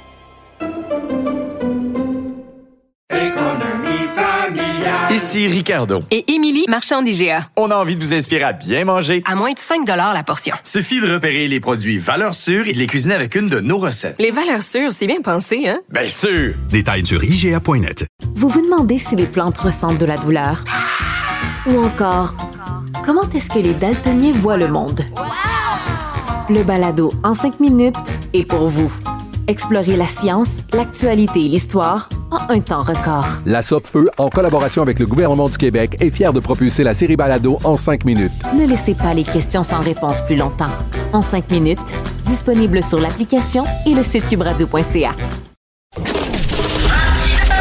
Martino, souvent imité, mais jamais égalé. Vous écoutez Martino. Cube, Cube Radio. Alors, vous le savez que François Legault veut lever l'état d'urgence sanitaire une fois la campagne de vaccination des 5 à 11 ans complétée. Lui dit c'est au début de 2022 ça va se passer.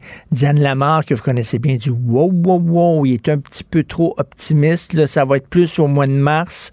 Diane Lamar, pharmacienne, professeure à l'école de pharmacie de l'Université de Montréal, qui est avec nous. Salut Diane.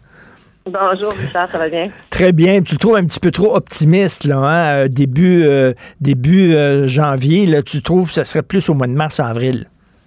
Ben, en fait, c'est que euh, qu'est-ce qui va être considéré comme une vaccination suffisante sur les 5 à 11 ans? Ici, on regarde un peu le temps que ça nous a pris pour vacciner les 12-17 ans. Euh, c'est autour de 5 mois. Là. On est à 85% pour les 12-17 ans qui sont vaccinés. Et euh, on a commencé ça à en juin, là, avant la fin des classes. Alors, euh, Mhm. ça veut dire que les 5-11 ans, si on considère encore que c'est autour de 80-85 qui va être la- le standard, puis pour dire qu'ils sont généralement vaccinés, ben c'est il faut calculer cinq mois. Donc là, c'est pas encore disponible. Ça veut dire novembre, décembre, janvier, février, mars. Ben oui. Euh, fin mars. Euh, et on le sait, bon, il y a, y a un, un peu moins de, c'est moins spontané l'adhésion des parents pour la vaccination des 5 à 11 ans que pour les 12-17 ans. Alors, il faudrait au moins qu'on donne une espèce de paramètre de dire, ben, peut-être que chez les 5-11 ans, euh, ça sera 70% qui sera notre. euh, sinon, ça, on peut le maintenir encore très longtemps. Là. Ça- Mais- mais- c'est mais- un indicateur qui est pas euh, qui est pas très précis. Euh, et il pourrait y avoir d'autres indicateurs. tu sais, que- Mais que Diane, ben, je, je t'écoute, Diane, ils savent pas compter au gouvernement. Si ça a pris cinq mois pour les jeunes adultes, ben, ça va prendre minimum cinq mois pour les enfants. Puis ce qui nous mène, effectivement, comme tu dis, mars, avril. Pourquoi des fausses promesses comme ça? Pourquoi dire ça va être au début de 2022 alors qu'ils savent fort bien que ça sera pas au début de 2022? Ben, c'est sûr que l'état d'urgence sanitaire, ça a été beaucoup questionné. Euh, c'est vraiment un, état qu'on décrète dans des situations très critiques. Euh, et euh, d'après moi, il pourrait y avoir d'autres indicateurs épidémiologiques qui nous aideraient à déterminer si l'état d'urgence sanitaire absolu, comme il est imposé actuellement, est encore justifié ou non. Alors, Dans l'état d'urgence sanitaire, je te donne quelques exemples, mais c'est l'ordonnance de la vaccination obligatoire, la possibilité de fermer les écoles, d'interdire l'accès à certains territoires des régions, comme on l'a eu à certaines époques dans, nos vagues précédentes. Euh, alors, tu vois, ça, c'est des éléments, il peut y en avoir qui sont euh, qui vont demeurer justifiés, mais est-ce que l'ensemble de l'état d'urgence sanitaire sera encore justifié jusqu'à cette période-là? Et euh, qu'est-ce qu'on entend par vaccination? Alors, on le sait, le gouvernement se sent un peu questionné sur euh, ce maintien de l'état d'urgence sanitaire. Je dis pas qu'il n'est pas nécessaire là, actuellement, je pense qu'il l'est absolument, mais il y a peut-être plus d'indicateurs que le simple fait de dire la vaccination des 5 à 11 ans qui euh, ce, ce dont on, on tiendra compte pour dire qu'on maintient ou non l'état d'urgence sanitaire. Et sur les 5 à 11 ans, Diane, tu as tout à fait raison. Il y a des parents qui disent, moi, vacciner mon enfant de 18 ans, 17 ans, il n'y a aucun problème, mais il y a des gens qui disent 5 ans? Premièrement, est-ce qu'ils ont vraiment besoin d'un vaccin à 5 ans? Je suis pas sûr que les gens soient tous convaincus de ça. Et deuxièmement, euh, c'est pas les antivax, les gens qui vont, euh, qui vont hésiter à faire vacciner leur enfant si jeune? Ouais, c'est vrai. Maintenant, euh, on a on a déjà des précédents. On, vaccine déjà les enfants euh, au primaire euh, contre l'hépatite. Euh, donc, on, dirait qu'on se pose plus de questions dans le cas de la COVID que dans d'autres programmes de vaccination. Tous les jeunes nourrissons ont tous des, des vaccins. Alors, je pense qu'il faut il faut aussi regarder un peu le, le contexte et euh, il y a des risques que des enfants jeunes soient hospitalisés, on en voit. Euh, il y a des risques aussi qu'ils soient touchés par euh, la, la- la dimension COVID longue là, qui persiste, qui donne des symptômes après. Donc, on veut pas ça pour les enfants.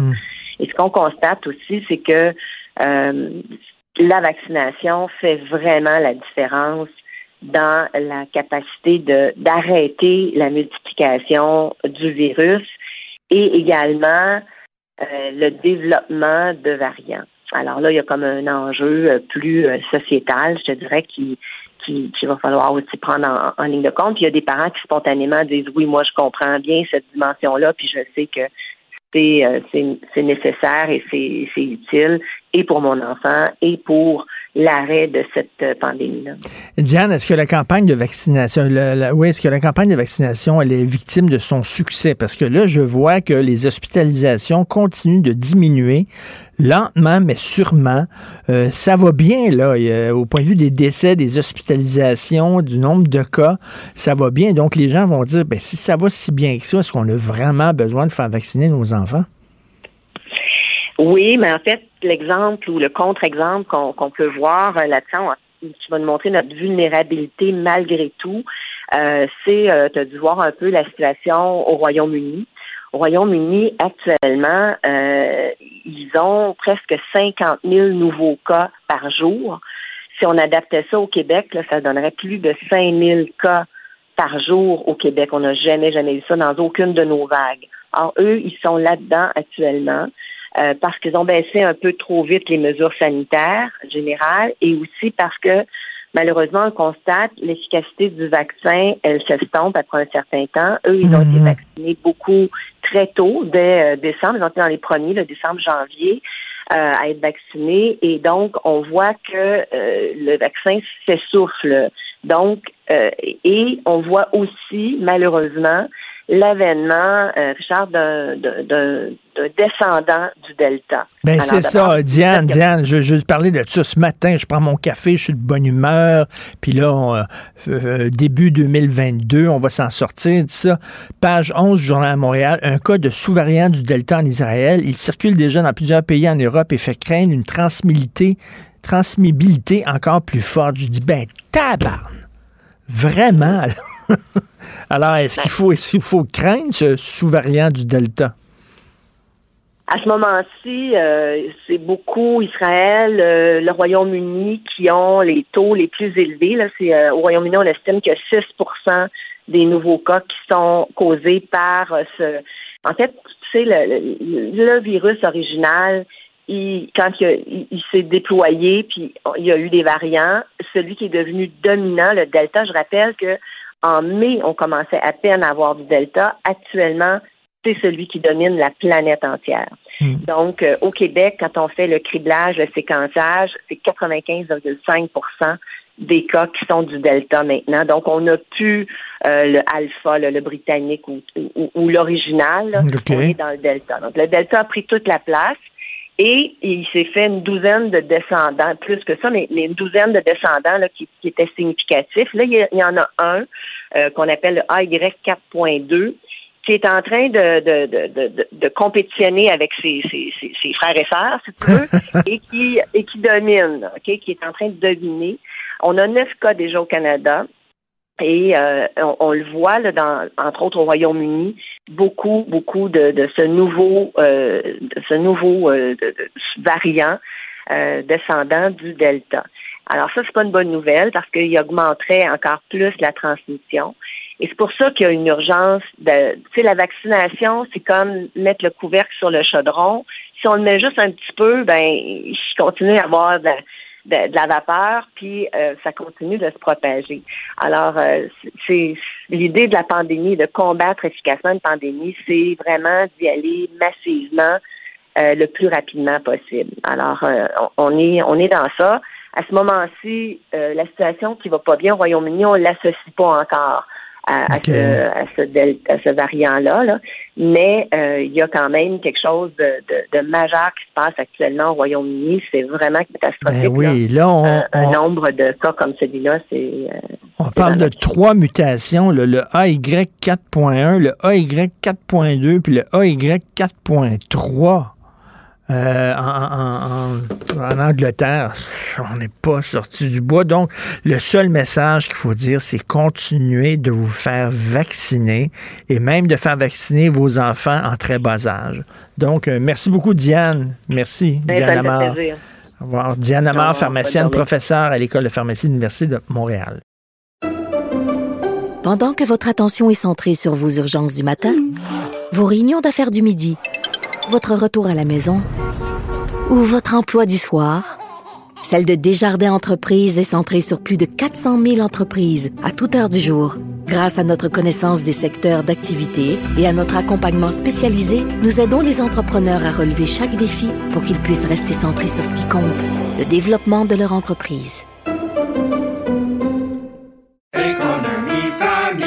Ici Ricardo. Et Émilie, marchand d'IGA. On a envie de vous inspirer à bien manger. À moins de 5 la portion. Suffit de repérer les produits valeurs sûres et de les cuisiner avec une de nos recettes. Les valeurs sûres, c'est bien pensé, hein? Bien sûr! Détails sur IGA.net. Vous vous demandez si les plantes ressentent de la douleur? Ou encore, comment est-ce que les daltoniens voient le monde? Le balado en cinq minutes est pour vous. Explorez la science, l'actualité et l'histoire en un temps record. La Feu, en collaboration avec le gouvernement du Québec, est fière de propulser la série Balado en cinq minutes. Ne laissez pas les questions sans réponse plus longtemps. En cinq minutes, disponible sur l'application et le site cubradio.ca. Ben oui, on le sait. Martineau, ça n'a pas de bon sens comme il est bon. Vous écoutez Martino. Cube Radio. Alors, on se transporte en France. On va parler à Christian Rio, l'excellent correspondant à Paris pour le quotidien Le Devoir, euh, collaborateur à sa Cube Radio. On lui parle parce que, bon, il y a beaucoup de choses qui se déroulent dans l'actualité française. Bonjour, Christian. Bonjour, Richard. Ben, premièrement, bien sûr, ce vidéo qui a beaucoup circulé hier dans les médias sociaux, tant en France qu'au Québec, concernant Éric Zemmour. Est-ce que tu peux nous en parler, s'il te plaît?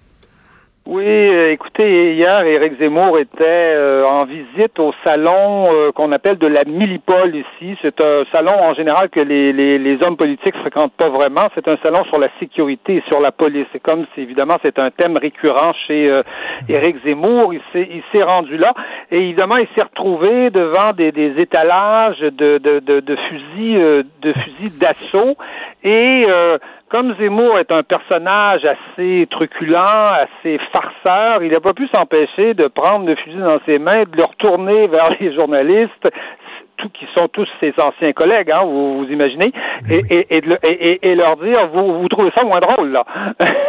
Donc, euh, mais évidemment, ce que ce, ce qui serait, euh, ce que moi j'aurais fait, euh, ce que vous vous auriez peut-être fait, euh, un, un- un- candidat à la présidence de la République peut difficilement sans euh, ça- le, le faire. Alors évidemment, le, le- le- la vidéo a évidemment circulé un peu partout. Euh, Marlène Schiappas, la ministre de la Condition féminine ici, a réagi en disant on ne fait pas ça. On lui a même, on lui a même fait la leçon en lui expliquant que on- normalement il est interdit de pointer une arme sur- vers les gens.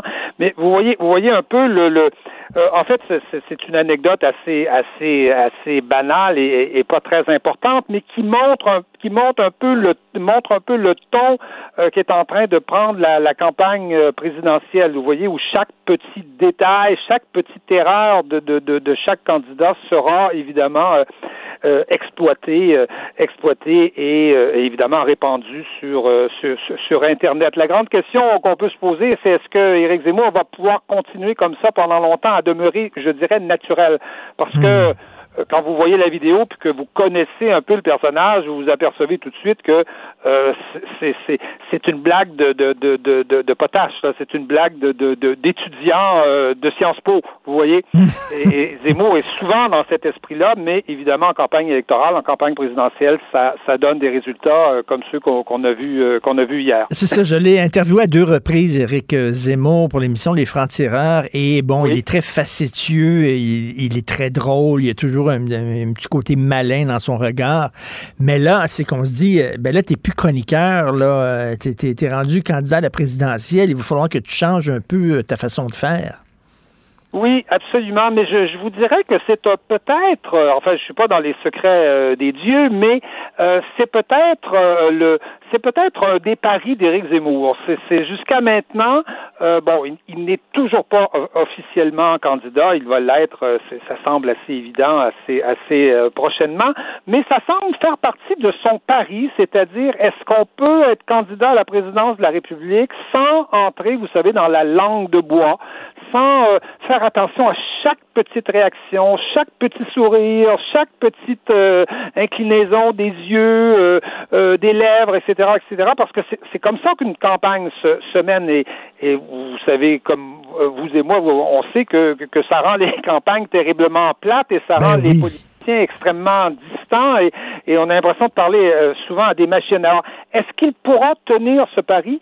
Euh, ça semble en tout cas faire partie de son pari, à la fois dans sa façon d'être, de, de, de bouger, de, de, faire ce genre de farce, et à la fois aussi dans sa façon de débattre avec tout le monde euh, à bâton rompu, euh, comme il le fait, comme à peu près, euh, on, enfin, on a rarement vu un, un candidat euh, ou un homme politique faire ça euh, de cette façon. En tout cas, euh, j'ai l'impression que ça fait partie de son pari. Peut-être changera-t-il d'idée rapidement, euh, on, on verra. Lorsqu'on fait un sondage auprès des Français, quel est votre président euh, préféré? hein, Le nom de Jacques Chirac euh, ressort souvent. Chirac est un peu, euh, blanquette de veau, là, un peu. il, était, il, était, il était moins balai, dans, dans le derrière, comme on peut dire. Là. Il, était, il était un peu plus Zemmour.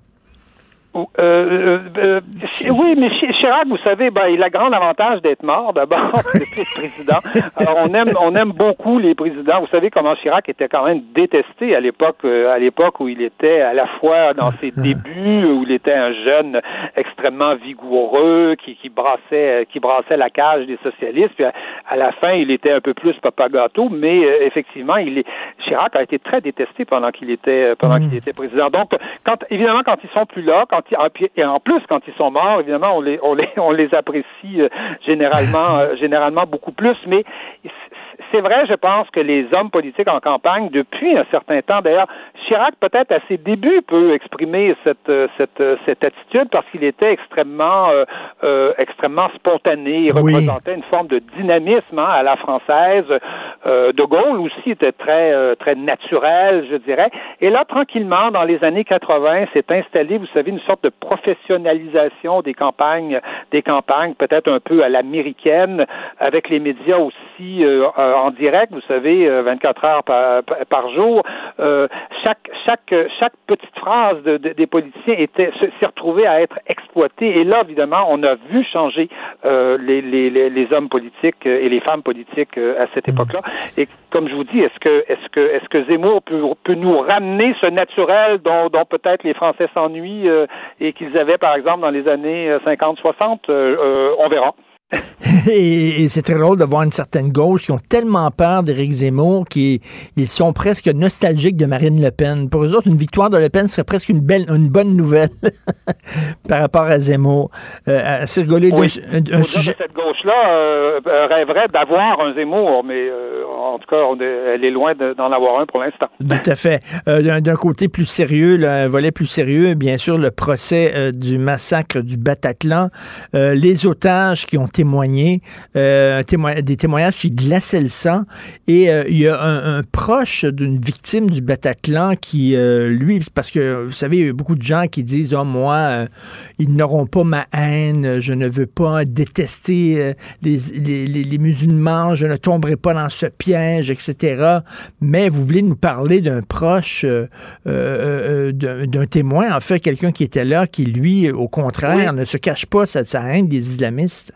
Oui, oui, absolument. Vous savez, le, le, le, le, procès du Bataclan, c'est une sorte de, de grande psychothérapie euh, collective hein, en, France. À, chaque jour, on, se succède les, les, les, descriptions. En ce moment, c'est en particulier des descriptions de, de, de, de l'horreur, hein, de, des, des, des, du massacre littéralement des centaines de personnes là, qui ont été euh, qui ont été assassinées. Et effectivement, une voix originale, je dirais, s'est exprimée récemment et elle va, elle va d'ailleurs témoigner euh, le 26 octobre prochain devant de, devant devant les juges c'est Patrick Jardin, qui est le père d'une jeune femme, Nathalie, mhm. euh, de, qui, qui, avait 31 ans et qui était là, évidemment, ce soir-là, et qui est morte ce soir-là, qui, lui, euh, se dit en colère et se dit, je dirais, en réaction contre euh, ceux que vous nommiez justement à l'instant, c'est-à-dire ceux qui euh, qui, euh, qui, qui disaient vous n'aurez pas ma haine. Hein. Vous savez que un peu après, dans les dans les mois qui ont suivi le, le, le, l'attentat, notamment Antoine Léris, qui, qui, qui, a, qui a perdu la, mère de ses enfants dans, l'attentat, a écrit notamment a écrit un livre Vous n'aurez pas ma haine. Et c'est devenu une sorte une espèce de slogan en disant ah, il faudrait surtout pas qu'on se mette à détester les islamistes et les terroristes parce que finalement, ils seraient, c'est ce qu'ils veulent ils seraient, ils seraient victorieux. Et lui, il s'érige contre cette, euh, cette attitude de, défaitiste quelque part, de, de, de, perdant en disant non, on a raison d'être en colère, on a raison de, d'exiger de, l'État qu'on pourchasse, qu'on pourchasse ces gens-là, qu'on prenne des mesures, qu'on renforce qu'on renforce l'État. Et euh, écoutez, ça lui a coûté euh, quand même quelque chose parce que le journal Le Monde euh, a fait, qui est pas du tout dans cette philosophie-là, a fait un portrait de lui et l'a traité de père haineux, ben, d'homme enfermé dans sa haine et ayant exprimant une colère sans limite. Alors vous voyez le le portrait qu'on a qu'on a qu'on a dressé de lui alors que euh, vous, entre vous et moi euh, être en colère après un événement de ce de ce type-là, il me semble que c'est relativement normal, non? Mais mais euh, vous savez, imaginons un attentat commis par un militant d'extrême droite. Il y en a eu beaucoup aux États-Unis, par exemple. Oui, absolument. Oui. Un militant d'extrême droite. Je pense que les chroniqueurs de gauche seraient en colère et ne cacheraient pas leur colère et leur leur, leur inquiétude face à la montée de l'extrême droite. Pourquoi on n'a pas le droit de le dire lorsque soudainement. Oui, je, je pense que même les chroniqueurs d'extrême droite ou de droite Ben seraient, oui. seraient, seraient- seraient en colère. hein. Je, pense, je pense que tout le monde serait, Ben oui. serait en colère, mais on, on dirait que dans, dans, dans ce cas-là, parce que ça touche le sujet délicat euh, de, de l'islam, ça concerne, ça concerne les musulmans, ça concerne, euh, je dirais, le terreau là du, de, de l'islamisme et, et, et du terrorisme qui, qui existe dans les, dans, les, dans les quartiers en France. À cause de ça, on, on, on tend à privilégier des voix qui disent euh, non, vous n'aurez pas ma non, il ne faut rien faire, non, euh, faisons comme si, dans le fond, rien ne, rien ne s'était passé, parce que c'est ça qui va faire gagner les, les, les, les islamistes. Les islamistes, vous savez, ils, ils, il faut, c'est- pas, c'est pas des, des, des grands, des grands psychanalystes ou des grands psychologues. Ils sont pas là pour savoir si on est en colère ou, ou pas. Ils sont là pour islamiser la France. Ils sont là pour essayer de faire une pression terroriste et faire céder le pays euh, afin, afin de, de, de, afin de gagner, euh, de gagner en influence. Et, euh, et je pense que qu'il est sain quelque part d'être en colère après un événement comme celui-là. Et je trouve que Patrick euh, Jardin euh, l'exprime, l'exprime magnifiquement euh, avec euh, avec sincérité, avec beauté, et qu'on n'a pas raison justement de lui tomber sur la poire. On a raison d'être en colère après ça. Et si on ne l'était pas, ça serait pas ça serait pas normal. Et il faut exiger de l'État euh, des mesures des mesures concrètes parce que le terrorisme, vous savez, ça, ça vient pas du ciel, ça vient ça vient des quartiers, de certains quartiers, ça vient de certains milieux, et donc il y a un terreau pour ce pour ce pour pour ce pour ce terrorisme. C'est à ce terreau-là qu'il faut qu'il faut euh, qu'il faut s'attaquer. Et d'un point de vue, là, on va parler de culture. Demain, c'est le centenaire de Georges Brassens, euh, chanteur, un de mes chanteurs préférés, auteur, compositeur, interprète truculent. On se souvient d'une de ses chansons où c'est une dame, une jolie, euh, jolie fille qui euh, donne la tétée à son chat et tous les garçons du quartier euh, se donnent rendez-vous pour essayer de voir les seins de mademoiselle. Est-ce que ça serait possible aujourd'hui de chanter ce genre de chanson-là? Et voilà, écoutez, c'est tout, c'est c'est vraiment la question, je vous dirais, que tout le monde se pose en France. Euh, euh, Brassens aurait 100 ans. On sait que Brassens, à ses débuts, a été censuré. Hein. Il a eu beaucoup de difficultés. Euh, sa chanson La mauvaise réputation, le gare au gorille, hein, où, euh, où euh, Gorille va violer un magistrat. Euh, imaginez ces deux chansons-là à l'époque. sa maison de disque, Philips n'avait pas, pas voulu le- le- le- les endisquer. Il a été, obligé de les endisquer sous une autre maison de disque qui euh, qui s'appelait Polydor. Et il était, vous savez, il était jusqu'en 1955, il a été censuré à la radio publique. Et euh, certaines radios le passaient après minuit seulement. Vous savez. Donc, donc il a eu ces problèmes-là. Mais la question qu'on se pose aujourd'hui, c'est est-ce qu'il n'aurait pas autant, peut-être même, sinon plus de problèmes aujourd'hui? Euh, Il y, a, y, a, cet été, Mediapart a, publié un article extrêmement méchant à l'égard de, de, de, de Georges Brassens, où on parle de concupiscence, concupiscence phallocratique, Ah, ah, ah, de beaufitude. euh, de beaufitude caressant le patriarcat dans le sens du poil. Ben, voyons Hein, il y a- il y a- oui, il y a des gens qui vont jusqu'à jusqu'à de, de flairer la, la culture du viol dans, dans une chanson aussi belle que Les sabots d'Hélène, par exemple. Hein? Euh, les sabots crottés d'Hélène, où, euh, où il a où il a découvert lui le, le, le, le, le corps ou l'âme d'une reine. Euh, donc donc voilà. Donc vous voyez bien que ce n'est ça ne- ce n'est pas simple ce, ce centenaire euh, de Brassens à l'époque euh, à l'époque de la culture euh, de la rectitude politique et, et, et on a tendance à oublier tout tout le je dirais tout le fond euh, le fond, vous savez, rablaisien de de de Ben de, oui. de, de, de, de Brassens. Brassens était euh, un admirateur de Rabelais. ad- il disait lui-même, j'aurais dû naître entre 1400 et, et, et, et, 1000 et 1600. Je me suis trompé d'époque. Et il était fasciné par la, la littérature de cette époque-là. D'ailleurs, il passait des, des semaines à réécrire des, des, des, poèmes de François Villon. Alors, vous imaginez le, le personnage, il, il a pratiqué ce qu'on appelait la- euh, à l'époque la chanson paillarde, la chanson grivoise, la chanson de corps de garde, qui est une chanson qui est un peu, je vous dirais, dans le domaine de la chanson, l'équivalent de Charlie Hebdo pour la caricature, c'est-à-dire où on se donne à peu près toutes les libertés en autant qu'on ait de l'esprit. Et je peux vous dire que Brassens n'en manquait pas euh, d'esprit. Ça ne l'a pas empêché de, de, de, de composer quelques-unes des plus belles chansons d'amour euh, de toute la de toute la chanson française. Hein, euh, la non-demande en mariage, est extraordinaire. euh, les amoureux sur les bancs publics, euh, j'ai rendez-vous avec vous. On peut on peut on peut en nommer comme ça. Et ça ne l'a pas empêché aussi de défendre les femmes de défendre notamment les prostituées, hein, la complainte des filles de joie, de défendre les femmes qu'on humiliait Mais- mais- au, moment mais- de, au moment de la libération, l'a tondu. Euh, donc, donc, euh, donc, euh, donc, Brassens a aussi défendu Mais les Christian, femmes on et- peut, et- on peut, les plus Christian, on peut défendre les droits des femmes et célébrer leur corps. Bon Dieu, on peut aussi célébrer leur corps, la beauté des femmes. Lorsqu'on est un, un- un homme hétérosexuel, quand j'étais jeune et que je, je, je m'éveillais à la sexualité, je ne rêvais que d'une chose, de voir des seins d'une femme. Ça occupait toutes mes pensées à longueur de jour. Voyons, ça s'appelle, on est fait comme ça. Et c'est ce qui célèbre Georges Brassens. Voyons, où est le problème? On, on est fait comme ça et, et- et je vous dirais, on n'est pas juste fait comme ça, c'est-à-dire qu'on a, on, on a construit une culture où, où la femme, quelque part, est, est déifiée, où le corps de la femme est, euh, je dirais, avec Dieu pour les, les croyants, le, le symbole de la beauté. Euh, et euh, et l'idée de la beauté, euh, c'est- pas une idée barbare, hein. au contraire, c'est un haut fait de civilisation. C'est ce qui a permis d'ailleurs euh, de respecter les femmes, c'est ce qui a permis euh, l'amour courtois, c'est ce qui a permis de, de civiliser d'ailleurs euh, les hommes euh, à, à- à- de nombreuses époques. Et Brassens participe de cette culture euh, de la séduction, qui est une culture euh, très française, mais pas pas seulement française, et une culture on- dont, on, dont on a l'impression aujourd'hui qu'on veut se, se débarrasser, qu'on veut zapper euh, et mettre, euh, et mettre, et mettre dans la poubelle. Pourquoi? Pour, pourquoi? Pour revenir à une forme de, de barbarie où où il n'y a plus de discours amoureux, euh, où il n'y a que du sexe, comme, dit- comme on dit en anglais? Ben oui, et, et Christian, c'est comme s'en prendre au symbole. hein. Même, même, même- si demain, OK, on interdisait totalement, il était banni, là, toutes les tunes de Georges Brassens interdites. Dans tous les villages français, il y a des petits garçons de 12 ans qui vont faire des pieds et des mains pour essayer de voir les seins de la voisine. On change pas la nature humaine en, en- en ben- en interdisant des chansons, des films et des pièces de théâtre. C'est ridicule. Donc demain, ben tiens, on devrait tous faire jouer du Georges Brassens justement pour célébrer ça et on va on va se laisser là-dessus sur une tonne de Brassens. Merci beaucoup Christian Rio. Parfait, merci, je l'écoute attentivement. Ok, salut. Merci.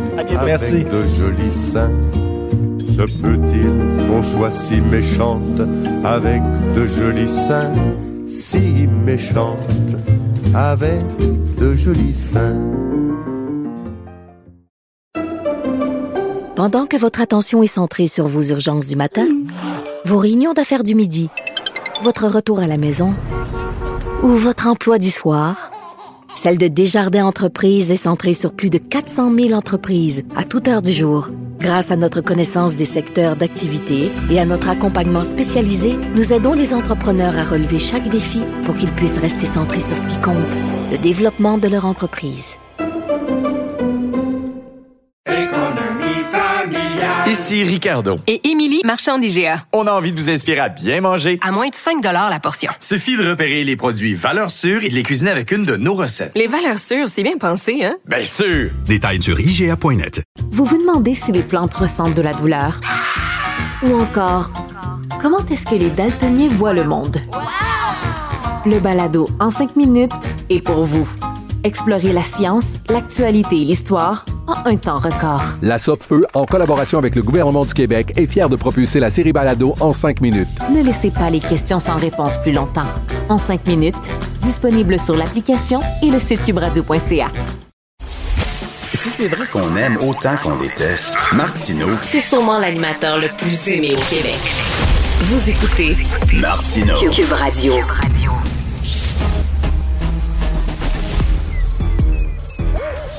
Mathieu Bocoté. Il représente un segment très important de l'opinion publique. Richard Martineau. Tu vis sur quelle planète? La rencontre. Je regarde ça et là, je me dis, mais c'est de la comédie. C'est hallucinant. La rencontre. Bocoté. Martineau. Alors, mon cher Mathieu, on est très habitué de se faire faire la leçon par la gauche, mais là, c'est le Conseil du patronat du Québec qui a publié une lettre ouverte nous mettant en garde contre la haine et la division.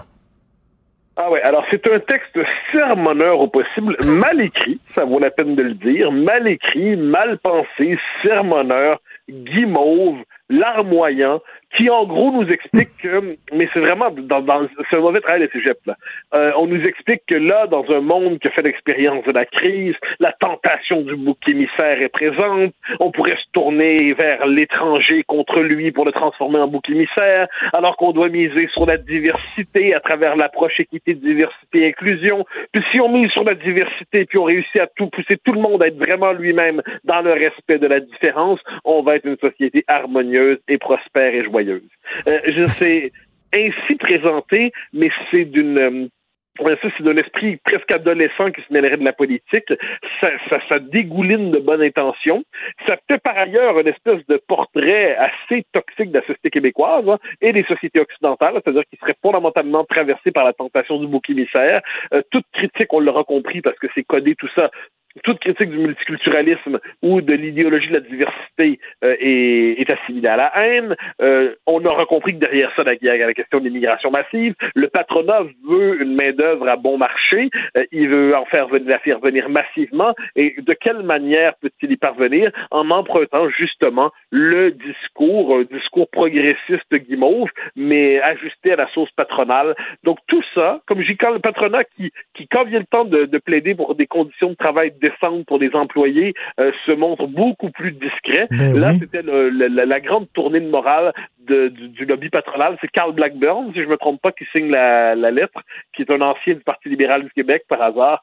Donc, on voit ça et là, on se dit, bon, c'est le cours de morale de la semaine, mais il nous vient cette fois de la droite patronale qui cherche à se déguiser en gauche, euh, en gauche humanitaire. Parce que cette lettre-là, effectivement, écrite par Carl Blackburn, mais co-signée par euh, plein de présidents de chambres de commerce et de gens d'affaires et tout ça. Et là, on se dit, mais quelle mouche les a piqués? Justement, c'est s'acheter facilement des, euh, des, des points de vertu, hein, des crédits de vertu dans l'espace médiatique, parce que tous les mots sont là. hein. C'est-à-dire, moi, ça fait longtemps que je dé- développe la thèse que l'idéologie woke aujourd'hui ne se déploie plus seulement dans les campus fous des États-Unis, elle se normalise à travers notamment les départements de ressources humaines dans les entreprises. Et c'est un peu ce qu'on voit. Par exemple, c'est un vocabulaire codé, hein.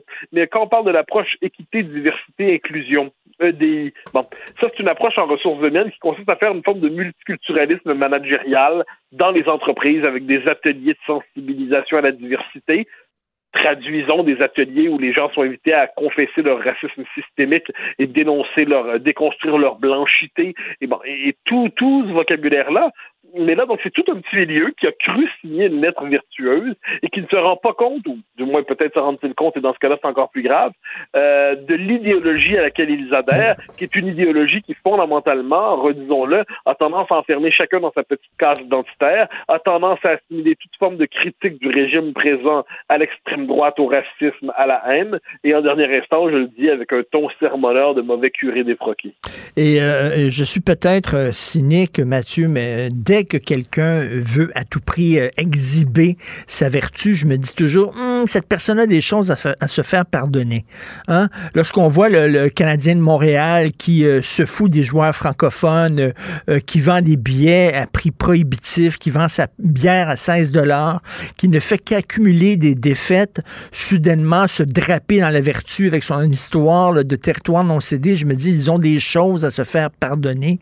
Et je me demande si c'est pas ça de la part de ces gens d'affaires-là. Ah oui? Euh, Ah, mais en fait, c'est que les- le, le- le signalement, euh, le signalement moral, les signes ostentatoires de vertu aujourd'hui, c'est plus important que la réalité. Si je peux me permettre un- un- une petite parenthèse, on a vu Dominique Anglade, par exemple, nous expliquer ce que se rallier à la théorie des territoires non cédés, même si c'est pas confirmé, si c'est c'est pas euh, vrai historiquement, le message est suffisamment important pour qu'on puisse se passer de la véri- véracité historique.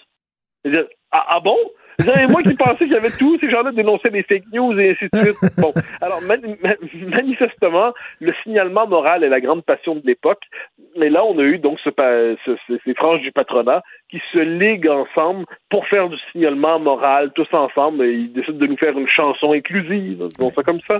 Et là, on est censé les admirer pour leur dire oh quelle prise de position courageuse. Vous dénoncez la haine et vous plaidez pour la diversité. Ça, c'est impressionnant. C'est comme s'il avait pris le maquis en 41. Alors là, il faut il faut quand même le- les ramener à, à l'ordre, les ramener à la raison, leur dire que c'est comme je le dis. Premièrement, comme c'est, important de le dire, c'est du signalement moral qui masque, comme tu le dis, probablement euh, une volonté de pas trop s'attarder à des conditions salariales qui seraient ce un sujet un peu plus complexe. Hein. Ensuite, c'est une volonté de prendre la pause mondaine, la pause médiatique mondaine, mais en dernière instance, si au moins c'était bien écrit, si au moins à travers tout ça, il y avait quelque chose comme une espèce de prose élégante au service d'une idéologie agaçante. Non, mais eh ben qui- non, même pas. Eh ben non, même pas. C'est tout simplement, en plus, très mal écrit. Je sais pas c'est qui le rédacteur, mais ils doivent en changer, euh, à moins que ce soit le patron de la chose, et ça, c'est encore plus inquiétant.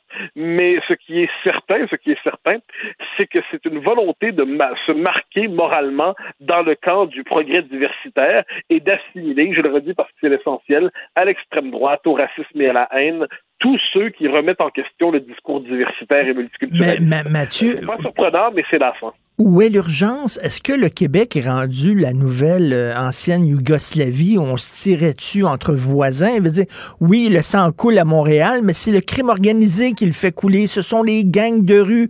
Et bien, les gangs de rue, souvent ethnoculturels, faut le dire, là. Euh, Quoique, euh, euh, ça a l'air que c'est pas populaire de dire ça, mais, mais voyons, y y a-tu vraiment des problèmes de cohabitation entre ethnies au Québec? Non, mais regarde, c'est pour ça que là-dessus, on est dans, on est dans le délire. C'est-à-dire, c'est un discours qui sort d'un peu de nulle part et qui sert à positionner moralement ceux qui le signent. C'est une espèce de, de- on, on met son, son, son, son idéologie diversitaire à la boutonnière en disant, regardez comme je suis vertueux, je suis vertueux. Ça correspond. On se demande d'où sort ce texte d'ailleurs. hein. C'est-à-dire, y a quelque chose qui s'est passé qui le justifierait d'une manière ou de l'autre? Mais dans l'univers parallèle du signalement moral, toutes les circonstances sont bonnes et même s'il n'y a pas de circonstances pour montrer qu'on est du côté des vertueux, des gentils, des calinours et des bisounours. Bon. Euh, mais, mais comme je le dis, euh, ce qui est amusant, c'est que ce patronat-là nous rappelle, c'est, c'est l'incarnation caricaturale de ce qu'on appellera demain le PLQS, hein. c'est-à-dire le Parti libéral Québec solidaire, les deux rassemblés, c'est l'espèce d'alliance des rouges et des oranges qui, euh, qui est appelée à prendre forme d'une manière ou de l'autre sur des questions identitaires au Québec. Et là, ce qui sépare ces gens, finalement, c'est le libéralisme et le socialisme, mais sur le reste, ils sont d'accord sur tout. Et après ça, il y a des gens qui vont nous dire que le mouvement woke n'a pas tant d'influence que ça. Quand tu es rendu que les gens d'affaires et le conseil du, patron- euh, du patronat euh, sentent l'obligation de faire leur petite prière woke pour dire que ce sont des bons citoyens, c'est que c'est rendu, c'est rendu gros, là. Oh, mais moi, quelqu'un qui dirait que le mouvement woke a aucun pouvoir, je me dis que cet homme-là ferait lui-même une farce ou manquerait terriblement de sérieux ou de profondeur d'analyse. Mais j'imagine pas quelqu'un de, de, de, bien de bien renommé oser dire quelque chose comme ça.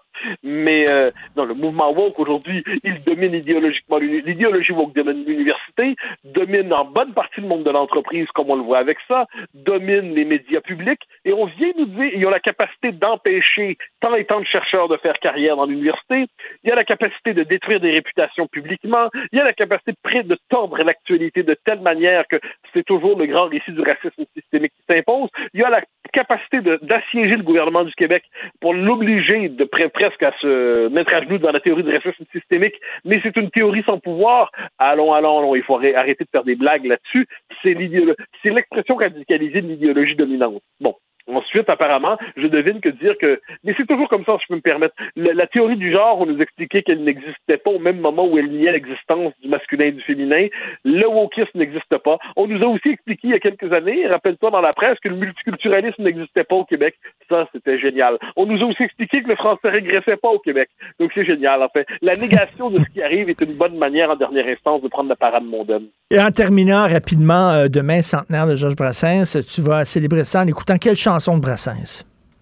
Ah, j'aime tout. Moi, j'aime beaucoup 95 fois sur 100. J'y peux rien. Je trouve que c'est une espèce de magnifique manière de, de pousser les hommes à un peu d'humilité. J'aime beaucoup, beaucoup, beaucoup Les copains d'abord, qui est une chanson qui est pour moi un hymne à bien des accords. C'est, dirais que c'est, c'est l'hymne pour moi. Mais j'aime toutes les chansons de Brassens. J'aime, tu sais, les, les moqueurs, 95% sur 100. J'aime Les copains d'abord parce qu'il est magnifique. J'aime Tempête dans un bénitier parce que ça nous rappelle quand même que le catholicisme, lorsqu'il n'est plus finalement qu'un rituel sans poésie, ne parvient pas à tirer les âmes. J'aime tant et tant de chansons de Brassens, j'aime son œuvre. Stance un cambrioleur, c'est magnifique quand même. Donc non, je pourrais en dire du bien, mais je pense que je vais écouter pendant une bonne partie de la journée de ces magnifiques chansons. Et moi aussi, euh, j'ai- j'aime beaucoup quand je pense à Fernande, je bande, je bande. C'est très. Ah, ah, Ben, pourquoi pas? Du viol, culture du viol. Comment tu osais avoir une érection sans demander la permission à quelqu'un? Merci Mathieu, salut. On se laisse sur Brassens justement, salut. La transporte, mais 95 fois sur 100, la femme s'emmerde en baisant. Qu'elle le taise ou le confesse, c'est pas tous les jours qu'on lui déride les fesses. Les pauvres. Pour une écoute en tout temps, ce commentaire de Mathieu Bocoté est maintenant disponible dans la section balado de l'application ou du site cube.radio. Tout comme la série podcast de Mathieu Bocoté, Les idées mènent le monde. Un balado qui cherche à mettre en lumière, à travers le travail des intellectuels, les grands enjeux de notre société. Pendant que votre attention est centrée sur cette voix qui vous parle ici, ou encore là, tout près ici, très loin là-bas, Celle de Desjardins Entreprises est centrée sur plus de 400 000 entreprises partout autour de vous. Depuis plus de 120 ans, nos équipes dédiées accompagnent les entrepreneurs d'ici à chaque étape pour qu'ils puissent rester centrés sur ce qui compte, la croissance de leur entreprise.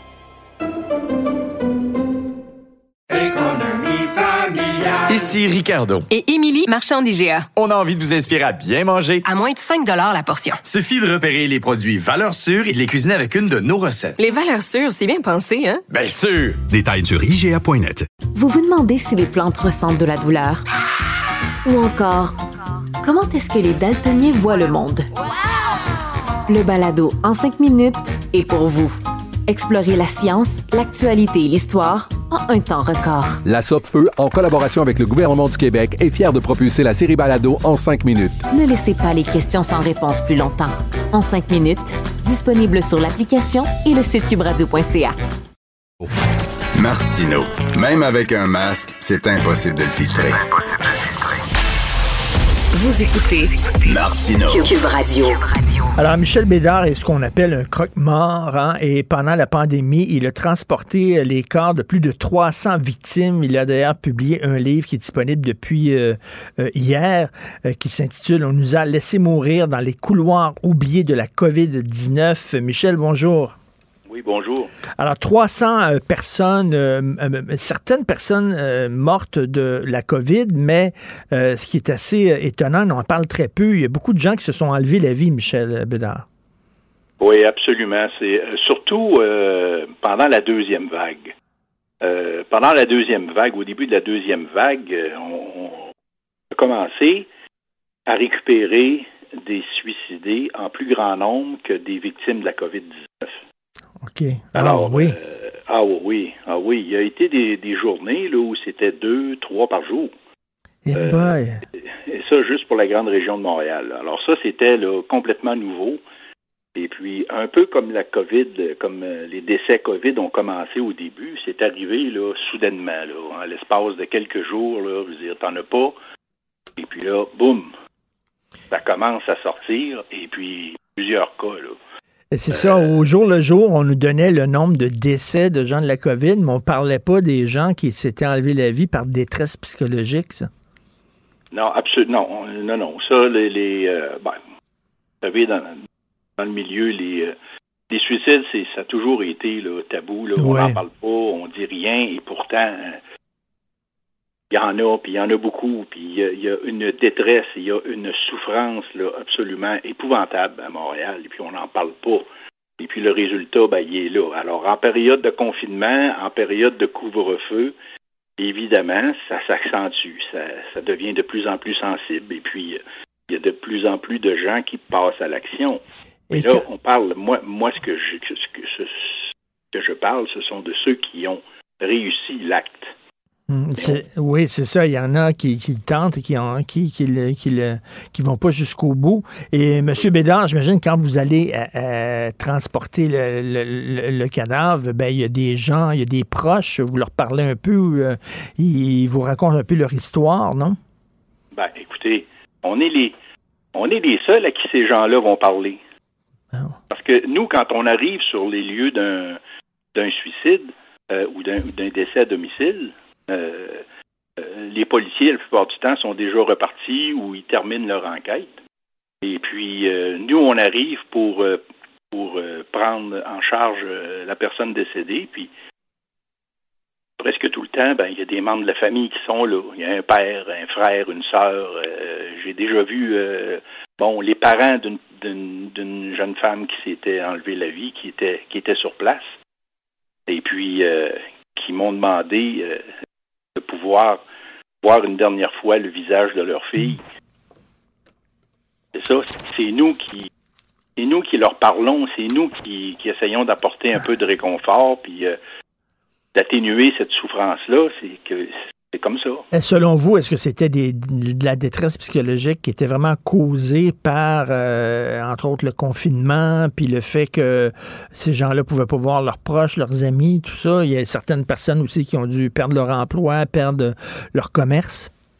Ben, écoutez, j'imagine que dans plusieurs de ces cas-là, il y a des, il y a, eu un, un, début qui était hors COVID, là, qui, Hmm. qui concerne pas la pandémie, mais euh, le confinement, le couvre-feu, les restrictions euh, pendant la pandémie ont probablement été un, un élément déclencheur. À un moment donné, là, quand ça va pas bien dans ta vie, dans ton couple, euh, dans tes affaires, puis qu'il arrive ça par-dessus, là, c'est, c'est comme t'entendre dire, ben là, là, c'est assez, là, ça suffit, j'en peux plus.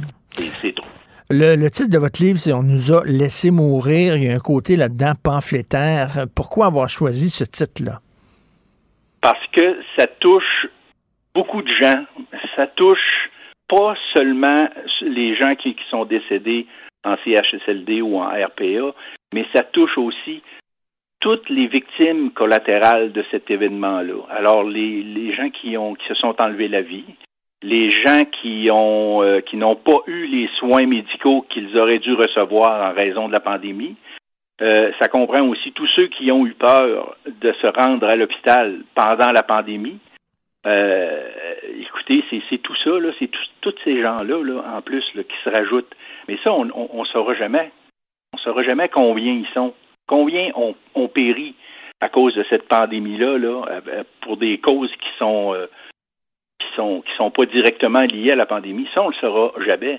Ces gens-là, là, ils sont oubliés. Mais quand, quand vous dites on nous a laissé mourir, c'est comme si c'était, euh, je sais pas, volontaire. Ils n'ont pas pris soin de nous. euh, ils savaient qu'il y avait des problèmes, puis ils nous ont laissé mourir. Il y a comme une colère là, derrière ce titre-là.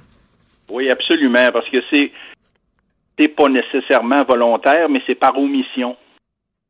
On garde ces choses-là cachées. Si vous aviez vu ce que j'ai vu, moi, à Montréal, en détresse, là, des gens qui habitent des taudis, des, des, des endroits absolument invivables, épouvantables, et puis que les autorités le savent qui sont là. Les policiers savent qu'il y a des gens qui vivent dans ces conditions-là. Il y a aussi, moi, moi, je, suis allé récupérer une dame dans un dans un logement, euh, un, sous-sol qui était même pas à hauteur légale. On était à- même pas à sept pieds euh, de hauteur là-dedans. C'était euh, absolument épouvantable les conditions. Il y avait de la vermine là-dedans, toutes sortes de choses. La dame est décédée dans sa cuisine. On l'a retrouvée couchée à terre dans sa cuisine, puis euh, elle vivait avec un monsieur handicapé, incapable de s'occuper de lui-même, qui, qui et les odeurs d'urine là-dedans, c'était épouvantable. Mais les autorités connaissaient de cette situation-là. Il y a des organismes qui connaissaient cette situation-là, puisque des, de la popote mobile y allait tous les jours. On a trouvé, on y avait des, des, des, des dizaines et des dizaines de contenants là, de, de, de repas là, de, qui, qui proviennent de popote mobile qui étaient là. Alors, Donc, donc, vous, donc, vous, votre emploi vous amène à, à côtoyer la pauvreté, à voir la pauvreté. Là? ben, voir la pauvreté et surtout les résultats de ça, les conséquences de cette pauvreté-là, de, de cet abandon-là, c'était quotidien, là. Euh, on arrivait à des endroits, j'ai vu des choses là, absolument épouvantables. Là. Une- à un moment donné, une dame, euh, dans son logement, là, il y avait, là, moi je dirais, une, une bonne cinquantaine euh, d'animaux de compagnie de toutes sortes. Là.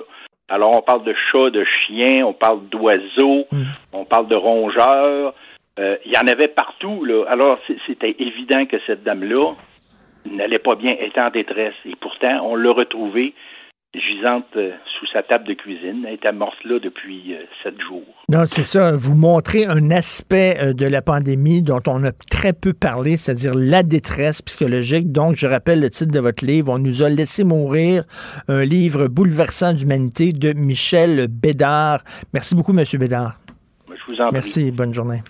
Alors, c'est Benoît qui prend la relève. Euh, On a notre discussion à midi. Merci beaucoup à Florence Lamoureux, à Maude Boutet, à Jean-François Roy. On se reparle demain à 8 h. Bonne journée. Cube Radio.